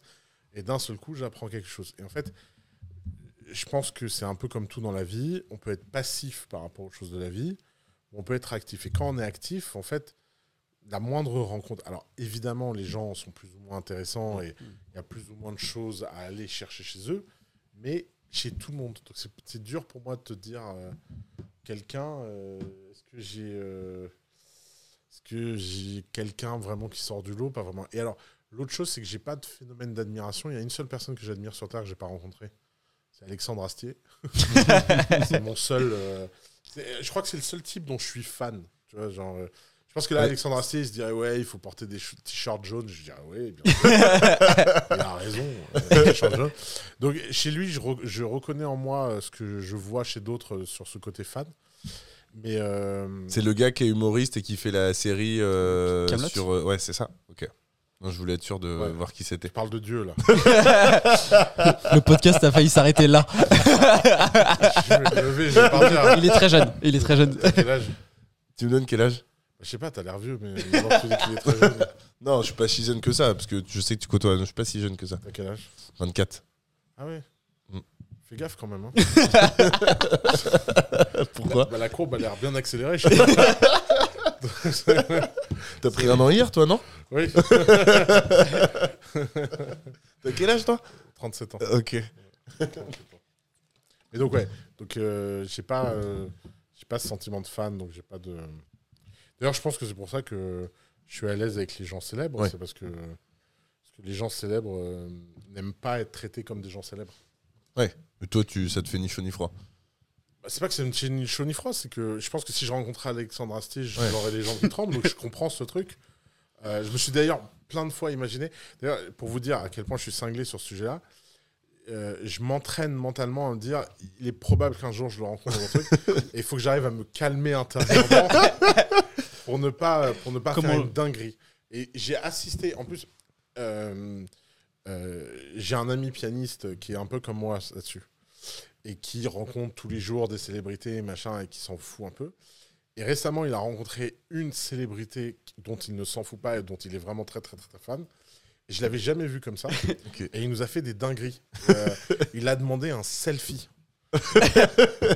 Et le mec lui a quand même répondu euh, Dude, don't uh, break the moment. C'était- honteux. Mais même lui, après coup, il, était assis comme ça. Il m'a dit Mais j'ai pas demandé un selfie quand même. J'ai dit Si, t'as demandé un selfie. Dit, ouais, je sais, je sais pas ce qui m'a pris. Donc, euh, je pense qu'on a tous des gens qui produisent ça chez nous. Ouais. C'est juste qu'on en a plus ou moins. Mm. Et on en a. Je pense que j'en ai pas beaucoup. Je pense qu'il en a pas beaucoup. Donc voilà. Donc euh, j'essaie de me préparer mentalement à ma rencontre avec les restaurants. Ouais, pour essayer de rester calme. Ah. En plus, si tu voulais le rencontrer, tu pourrais le rencontrer. Euh, si c'était faisable, je l'aurais déjà fait. Ah ouais? Ouais. Oh, Tu dois avoir les contacts, euh, j'imagine. Enfin, Continue, continue. Déjà, tu sais pas qui c'est. Donc arrête de t'enfoncer en fait. C'est- Je sais pas ce que tu fais là. Ok. Euh, Euh, on parle de cette dernière aventure Ouais, sûr. Enfin, d'ailleurs, t'en as pas qu'une seule, parce que t'as aussi développé un business sur l'intelligence artificielle, je crois. Alors, il faut pas confondre les endroits où je suis actionnaire et les endroits où je Ok. suis dirigeant. Ok. Euh, effectivement, j'ai aidé des gens à créer une boîte qui s'appelle Pitts Company, euh, qui est vraiment une boîte de conseil, mais je travaille euh, une heure par trimestre dans cette boîte. D'accord. J'aurais donné mon nom, j'aurais donné mon marketing. Et en fait, ça d'ailleurs, euh, c'est un sujet qu'il faut comprendre. Euh, personne ne peut faire des grandes choses sans être focus. C'est pas possible. Ouais, ouais.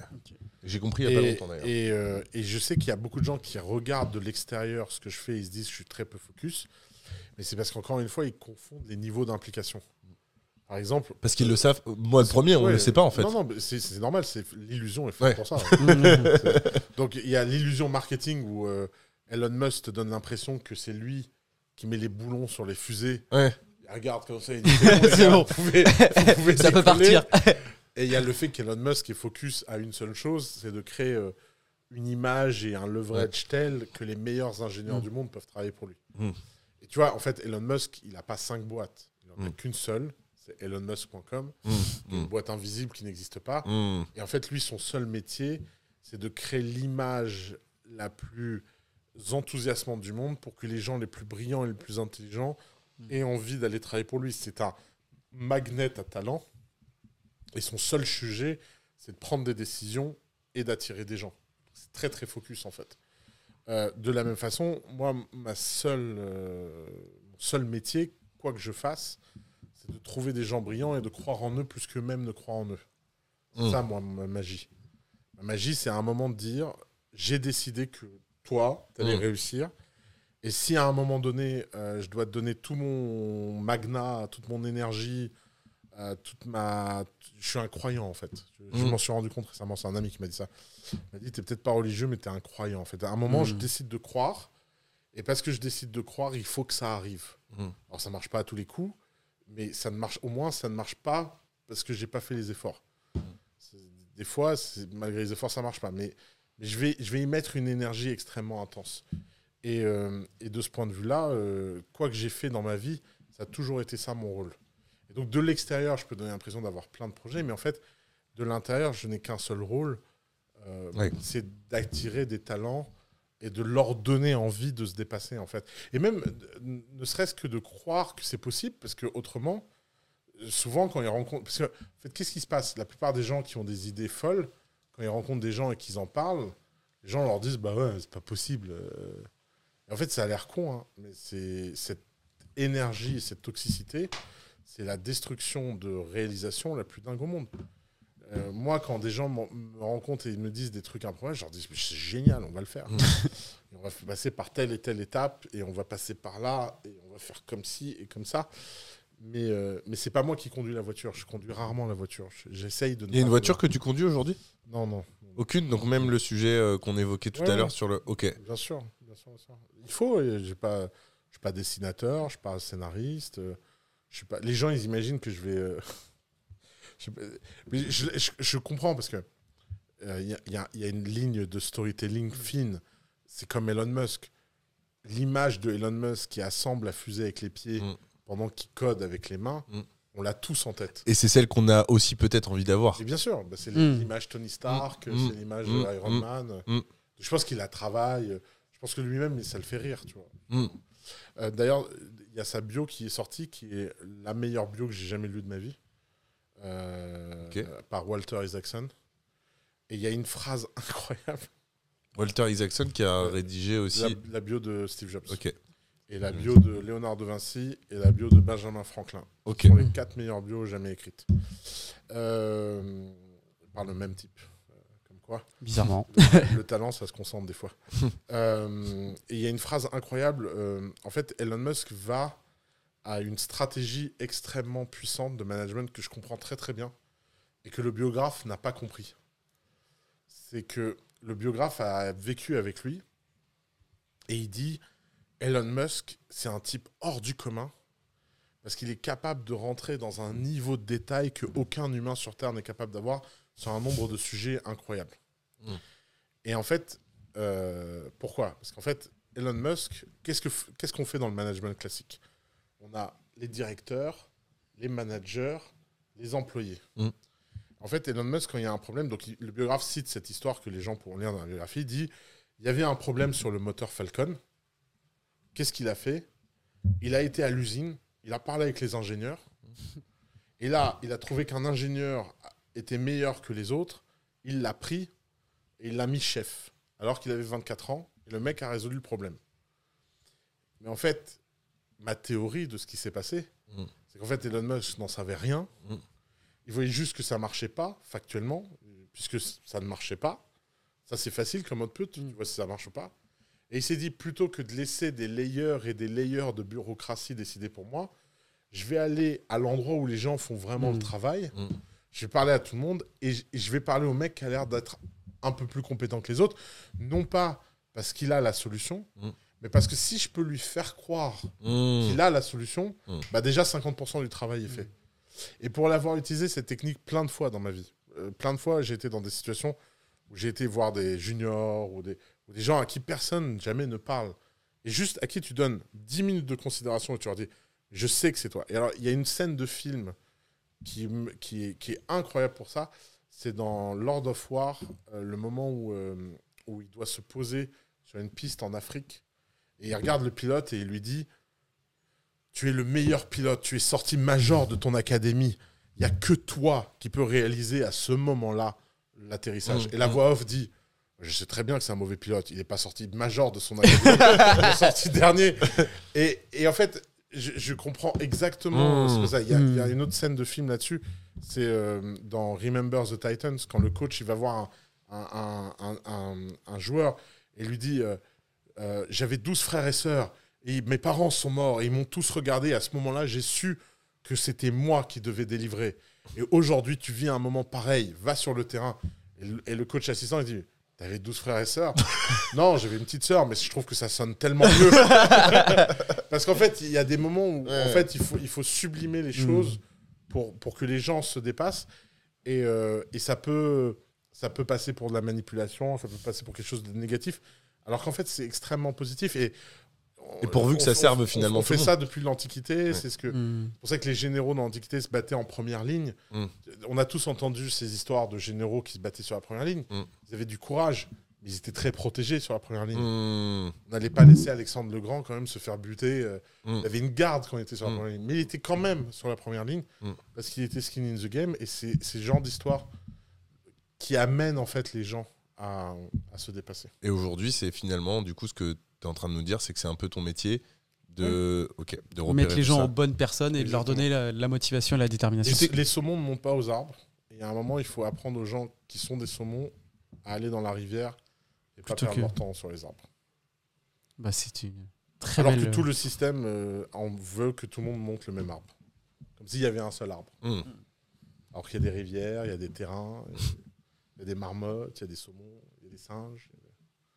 En fait, cette complexité. Et d'ailleurs, ça vient sur mon sujet préféré du moment c'est penser simple contre penser complexe. La complexité du monde sur les 80 dernières années n'a fait qu'augmenter.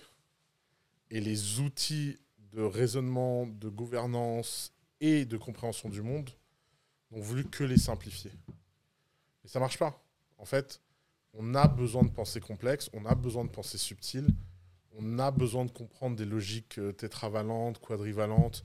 On a besoin de comprendre que les choses sont pas vraies ou fausses, mais que c'est plus compliqué que ça. Ok. Tu t'es quand même présenté en disant que euh, sur la fin, aujourd'hui, tu avais une société d'animés. Mhm. Est-ce que tu peux, euh, avant qu'on te pose nos deux dernières questions pour conclure ce podcast, est-ce que tu peux nous en dire un peu plus? Ouais, C'est quoi l'activité aujourd'hui et c'est quoi la, la vocation? La vocation, c'est de faire des univers qui racontent des histoires enthousiasmantes sur tous les formats possibles de la façon de raconter des histoires. Soit livres, dessins animés, séries, films, jeux vidéo, etc. Et c'est toujours la même méthode, c'est créer un univers, à l'intérieur de cet univers, raconter une histoire initiale, à travers cette histoire initiale, dériver cette histoire une fois que les gens l'aiment sur tous les formats possibles pour euh, raconter. Et l'idée, c'est que en racontant des histoires, on crée de la proximité avec les gens. En créant de la proximité, on leur donne des émotions. Et en leur donnant des émotions, on leur permet de vivre des choses fabuleuses. Et ce business, c'est pour moi le plus beau business qui soit. C'est un business qui touche le cœur des gens et qui leur permet euh, bah, d'apprendre des choses, d'évoluer, euh, de changer d'avis, de changer d'identité, euh, de, de rêver autrement. Et c'est ce que les films, les histoires font depuis la nuit des temps et que on va essayer de faire avec notre version, sachant que la particularité de notre approche, c'est une incarnation de l'intelligence artificielle au sein de la démarche. On utilise l'intelligence artificielle comme un outil, comme, Ok. comme quelque chose qui vient améliorer le travail des artistes et leur permet d'aller plus loin. Et le but du jeu pour nous, c'est de faire un petit paradis artiste euh, qui permet à n'importe qui qui a quelque chose d'intéressant à raconter d'être au meilleur endroit pour le raconter de la façon la plus prospère possible. Parce qu'en fait, dans l'art, il faut gagner plein d'argent pour que les arts, que l'art se sublime. Mm. Cette vision que l'art et le capital sont euh, divergents, euh, pas com- complémentaires, etc., c'est c'est une vision un, un peu, euh, un, un peu à côté de la plaque. Je pense que quand on fait des bonnes histoires, quand on fait du bon art, on a un public. Quand on a un public, on a une partie de leur argent. Cette partie de leur argent crée de la valeur qui permet de créer de nouvelles histoires, etc. C'est le sens du commerce, c'est le sens de la création de valeur. Quand on crée de la valeur, on peut en capter une partie. Et c'est pour ça que je pense que c'est un business hors du commun, parce que c'est un business qui, qui peut vraiment, vraiment changer la perception que les gens ont du monde, d'eux-mêmes et de tout ce qu'ils font. Il y a un sujet aussi, je crois, euh, je sais pas si c'est toujours lié, mais euh, aux réseaux sociaux. Oui, tu- c'est un détail ça, mais c'est l'idée qu'en fait les histoires, on va pas les raconter que sur un seul format. Mm. Qu'aujourd'hui, Instagram, TikTok, euh, Snapchat, euh, Twitter, Mm. euh, qu'est-ce que j'ai oublié comme réseau social? YouTube est omniprésent dans vie. LinkedIn, mais bon, je, je sais pas si tu vas l'utiliser. Mais si, c'est une super idée. Mais évidemment. mais évidemment qu'il faut qu'on soit sur LinkedIn. Et en fait, mais, mais tu vois, imagine un personnage un peu pro Bah, sur LinkedIn. Baby Boss. Baby Boss sur LinkedIn, ça serait Ouais, incroyable. Baby Boss sur LinkedIn. Ça qui donne des, des confs de gourou de management. Ça Euh, Baby Boss, ça fera un sacré infopreneur. hein. Euh, et donc, Il n'y a pas d'infopreneur. il n'y a pas de. bah, lui, ça en serait un bon. Euh, et donc, évidemment, euh, aller raconter des histoires sur les réseaux sociaux, c'est une façon de créer une persistance dans le storytelling. À savoir que le storytelling perdure au-delà de l'œuvre. Dans une Mm. forme euh, qui n'a même pas le nom d'œuvre, en fait. C'est- Ce qui, est, ce qui est intéressant, c'est que si les choses vivent en dehors de l'œuvre et de façon persistante, C'est le personnage qui vit, oui, plus que l'œuvre. mais, mais en fait, le personnage n'est que la somme de Oui. ses histoires. Ok. Écoute, euh, passionnant. Bah déjà, euh, un grand, grand merci, Merci pour, euh, pour ce podcast. Attends, c'est pas fini. hein. C'est pas fini. Merci On a deux pour euh, questions. la qualité euh, bah, de, de cet échange. On a deux questions. Et une, on sait que on a entendu plein de choses sur toi. Euh, et nous, on voudrait connaître ta passion inavouable, mais une passion dont tu n'as jamais parlé à personne. Euh. Je suis très transparent. T'as déjà Alors, tout il dit y en a, il y en a- il y en a peut-être une. hein. On a plein d'exemples à te donner. On a le plein temps de choses. On a un mec qui nous a dit que sa passion, c'était de se masturber. Il se, matu- il se masturbe trois fois par jour quand il travaille. Il travaille beaucoup, sinon c'est 5 à 6 fois On par a, jour. on a les invités qu'on mérite. On a quelqu'un euh, qui est passionné par les chemises, euh, qui a plus. Alors, sur le podcast, il nous a dit 150. En off, il nous a dit que c'était beaucoup plus. Ouais. On a. euh, on On a, des- quelqu'un qui collectionne les chaussons d'hôtel. euh, Les jeux Kinder, les on a de petites, tout. petites figurines Kinder. Un truc que tu fais dans ton quotidien, euh, je sais pas si tu l'as déjà révélé, peut-être, hein, mais où, euh, qui est- où tu te dis, bon, c'est pas. Je sais pas si j'en suis 100% fier. Bah, le truc, c'est que vraiment, je suis très transparent. donc, euh, j'ai pas caché ma passion des femmes. Pas de passion pour la masturbation. euh, euh, je sais pas, je dessine des bijoux, mais euh, c'est pas une passion non plus. Enfin, il y a une activité que j'ai fait que, dont je vais pas parler souvent, c'est que j'aime bien dessiner des bijoux pour les gens que j'aime. Ok. Et qui deviennent des vrais bijoux derrière? Des vrais bijoux derrière. ouais. J'en ai fait. Que t'offres? que- bah, J'imagine. Je les fais pas, je les fais pas payer, ouais. C'est parce qu'on se connaît pas. il y a le début, il y a le début d'un business model. Ouais. Ok. Mais Ok. bon, pas- faut pas que les gens imaginent que c'est une passion. Je l'ai fait Tu l'as 3-4 fait trois quatre fois. quatre fois dans ma vie. euh, Je suis en train de le faire pour la quatrième fois. Et que pour des femmes? J'ai pas encore fait euh, de bijoux d'homme. Ok. Et j'ai- pas la bonne euh, culture des bijoux d'homme. Donc, Je sais pas trop ce que c'est les bijoux d'homme. Et euh, est-ce qu'il y a une question qu'on t'a pas posée euh, pendant, ce- pendant ce podcast que tu aurais aimé qu'on te pose? Un sujet qu'on n'a pas abordé, que tu aurais aimé aborder? Euh, Ah ouais, en fait, la fin, vous, vous voulez supprimer l'énergie à la fin de votre. vous voulez mettre les invités dans un truc. Non, ils aiment Euh. bien ce genre de questions. En plus, on a, sur les passions inavouables, on- d'habitude, on a des trucs. euh, moi, je t'avoue que je te tanne pas parce que j'ai bu beaucoup d'eau. Du coup, là, il faut absolument que j'aille aux toilettes. Donc, je vais pas couper le podcast, mais je n'en peux plus. et, euh, et, et du coup, sur la dernière question, c'est c'est plus, euh, je sais pas, un sujet philosophique. On a pas mal d'invités qui font des, des réflexions philosophiques sur la fin, des phrases qui leur semblent in- intéressantes et pertinentes. Parfois, on dit, on dit simplement au revoir et en fait, on laisse l'invité terminer. Euh, sur une réflexion, un truc qui. Tu vois, par exemple, euh, je sais pas si on te demande euh, un livre que, que te refaire, un livre qui a changé, une rencontre dans ta vie, on te l'a posé comme question, mais un, un- Bah. un sujet différent, quoi. Moi, je pense que le sujet dont on ne parle pas assez et, et qui devrait tous euh, euh, nous obséder, c'est l'intelligence artificielle. Et la façon dont on parle de l'intelligence artificielle est, est un peu surannée parce que soit on en parle comme un outil, soit on en parle comme la fin du monde. Alors que, en fait, j'aimerais bien être. ap- Comme moi, je fais des podcasts pour réfléchir à voix haute. euh, j'aimerais bien commencer à réfléchir à, à concrètement comment on va vivre en commun avec l'intelligence artificielle Est-ce qu'on va fusionner avec l'intelligence artificielle Est-ce qu'on va se brancher Tiens, une question que vous pourriez demander à vos invités, c'est est-ce qu'ils accepteront de se brancher à Neuralink ou pas? Et du coup, on te la pose? Eh bah, je sais pas. Qui est sûr, pas la première version, parce que je sais à quoi ça ressemble. la version Une bêta, tu. Mais euh, j'avoue que version 2, version 3, euh, enfin, j'aime pas, j'aime pas l'idée de me faire ouvrir le crâne et de me faire mettre une puce. Donc ça, ça me fait peur. Mais parce que moi, j'ai peur des docteurs, j'ai peur des bistouris, j'ai peur de tout ça. S'il n'y avait pas l'intervention, Ah, mais s'il y avait pas l'intervention, si c'était une Ah, donc pilule. donc c'est que euh, l'intervention. ah, mais bien sûr. ouais. Donc en fait, le, la finalité, en V2, Bah, tu vas. Fusionner mon cerveau avec une IA et accéder à ChatGPT dans mon cerveau, c'est le rêve de mon enfance. je, je vois même pas comment on peut être contre. non, je rigole, je vois très bien comment on peut être contre. Mais en fait, j'ai la théorie que si c'est possible de nous fusionner avec une IA, euh, le fait de ne pas le faire, ça va être un sacré risque civilisationnel quand même. hein. Mm. Ça va être les nouveaux Il y a un vrai hein. enjeu, ouais. Mm, mm. Donc, euh, Tout le monde sera obligé de le faire. Je sais pas, les Amish, ils ont l'air très heureux. hein. Peut-être qu'il y en aura un peu plus. Mm. Enfin, les Amish, ils ont vraiment l'air de vivre euh, Ouais. leur best life. hein.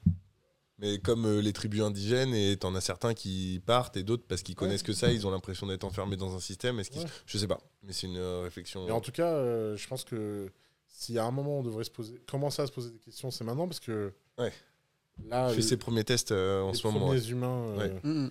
Comme d'hab, on a pris. alors, en plus, c'est enthousiasmant parce que là, les premières personnes qui se font greffer, euh, c'est pas pour aller chercher sur Wikipédia pendant qu'ils dorment, mais c'est plutôt pour euh, leur donner des fonctions euh, euh, motrices qu'ils avaient perdues. Oui. S'ils commencent à nous faire remarcher des gens, Mm. Bah, c'est la belle histoire. ça va être, ça va être enthousiasmant. Mais voilà. Donc, euh, donc le cerveau, la protection du cerveau, l'intimité du cerveau.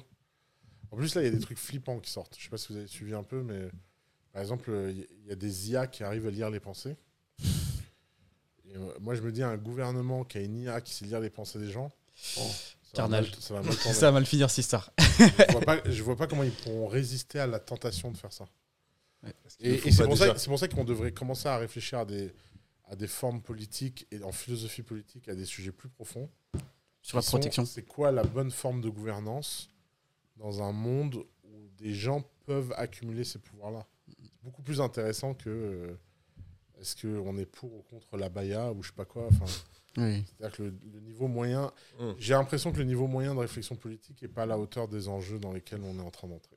Voilà, je finirai là-dessus. On est bien d'accord. Bah Merci écoute, beaucoup. merci beaucoup Merci Osama. Et à la semaine prochaine. Ciao Salut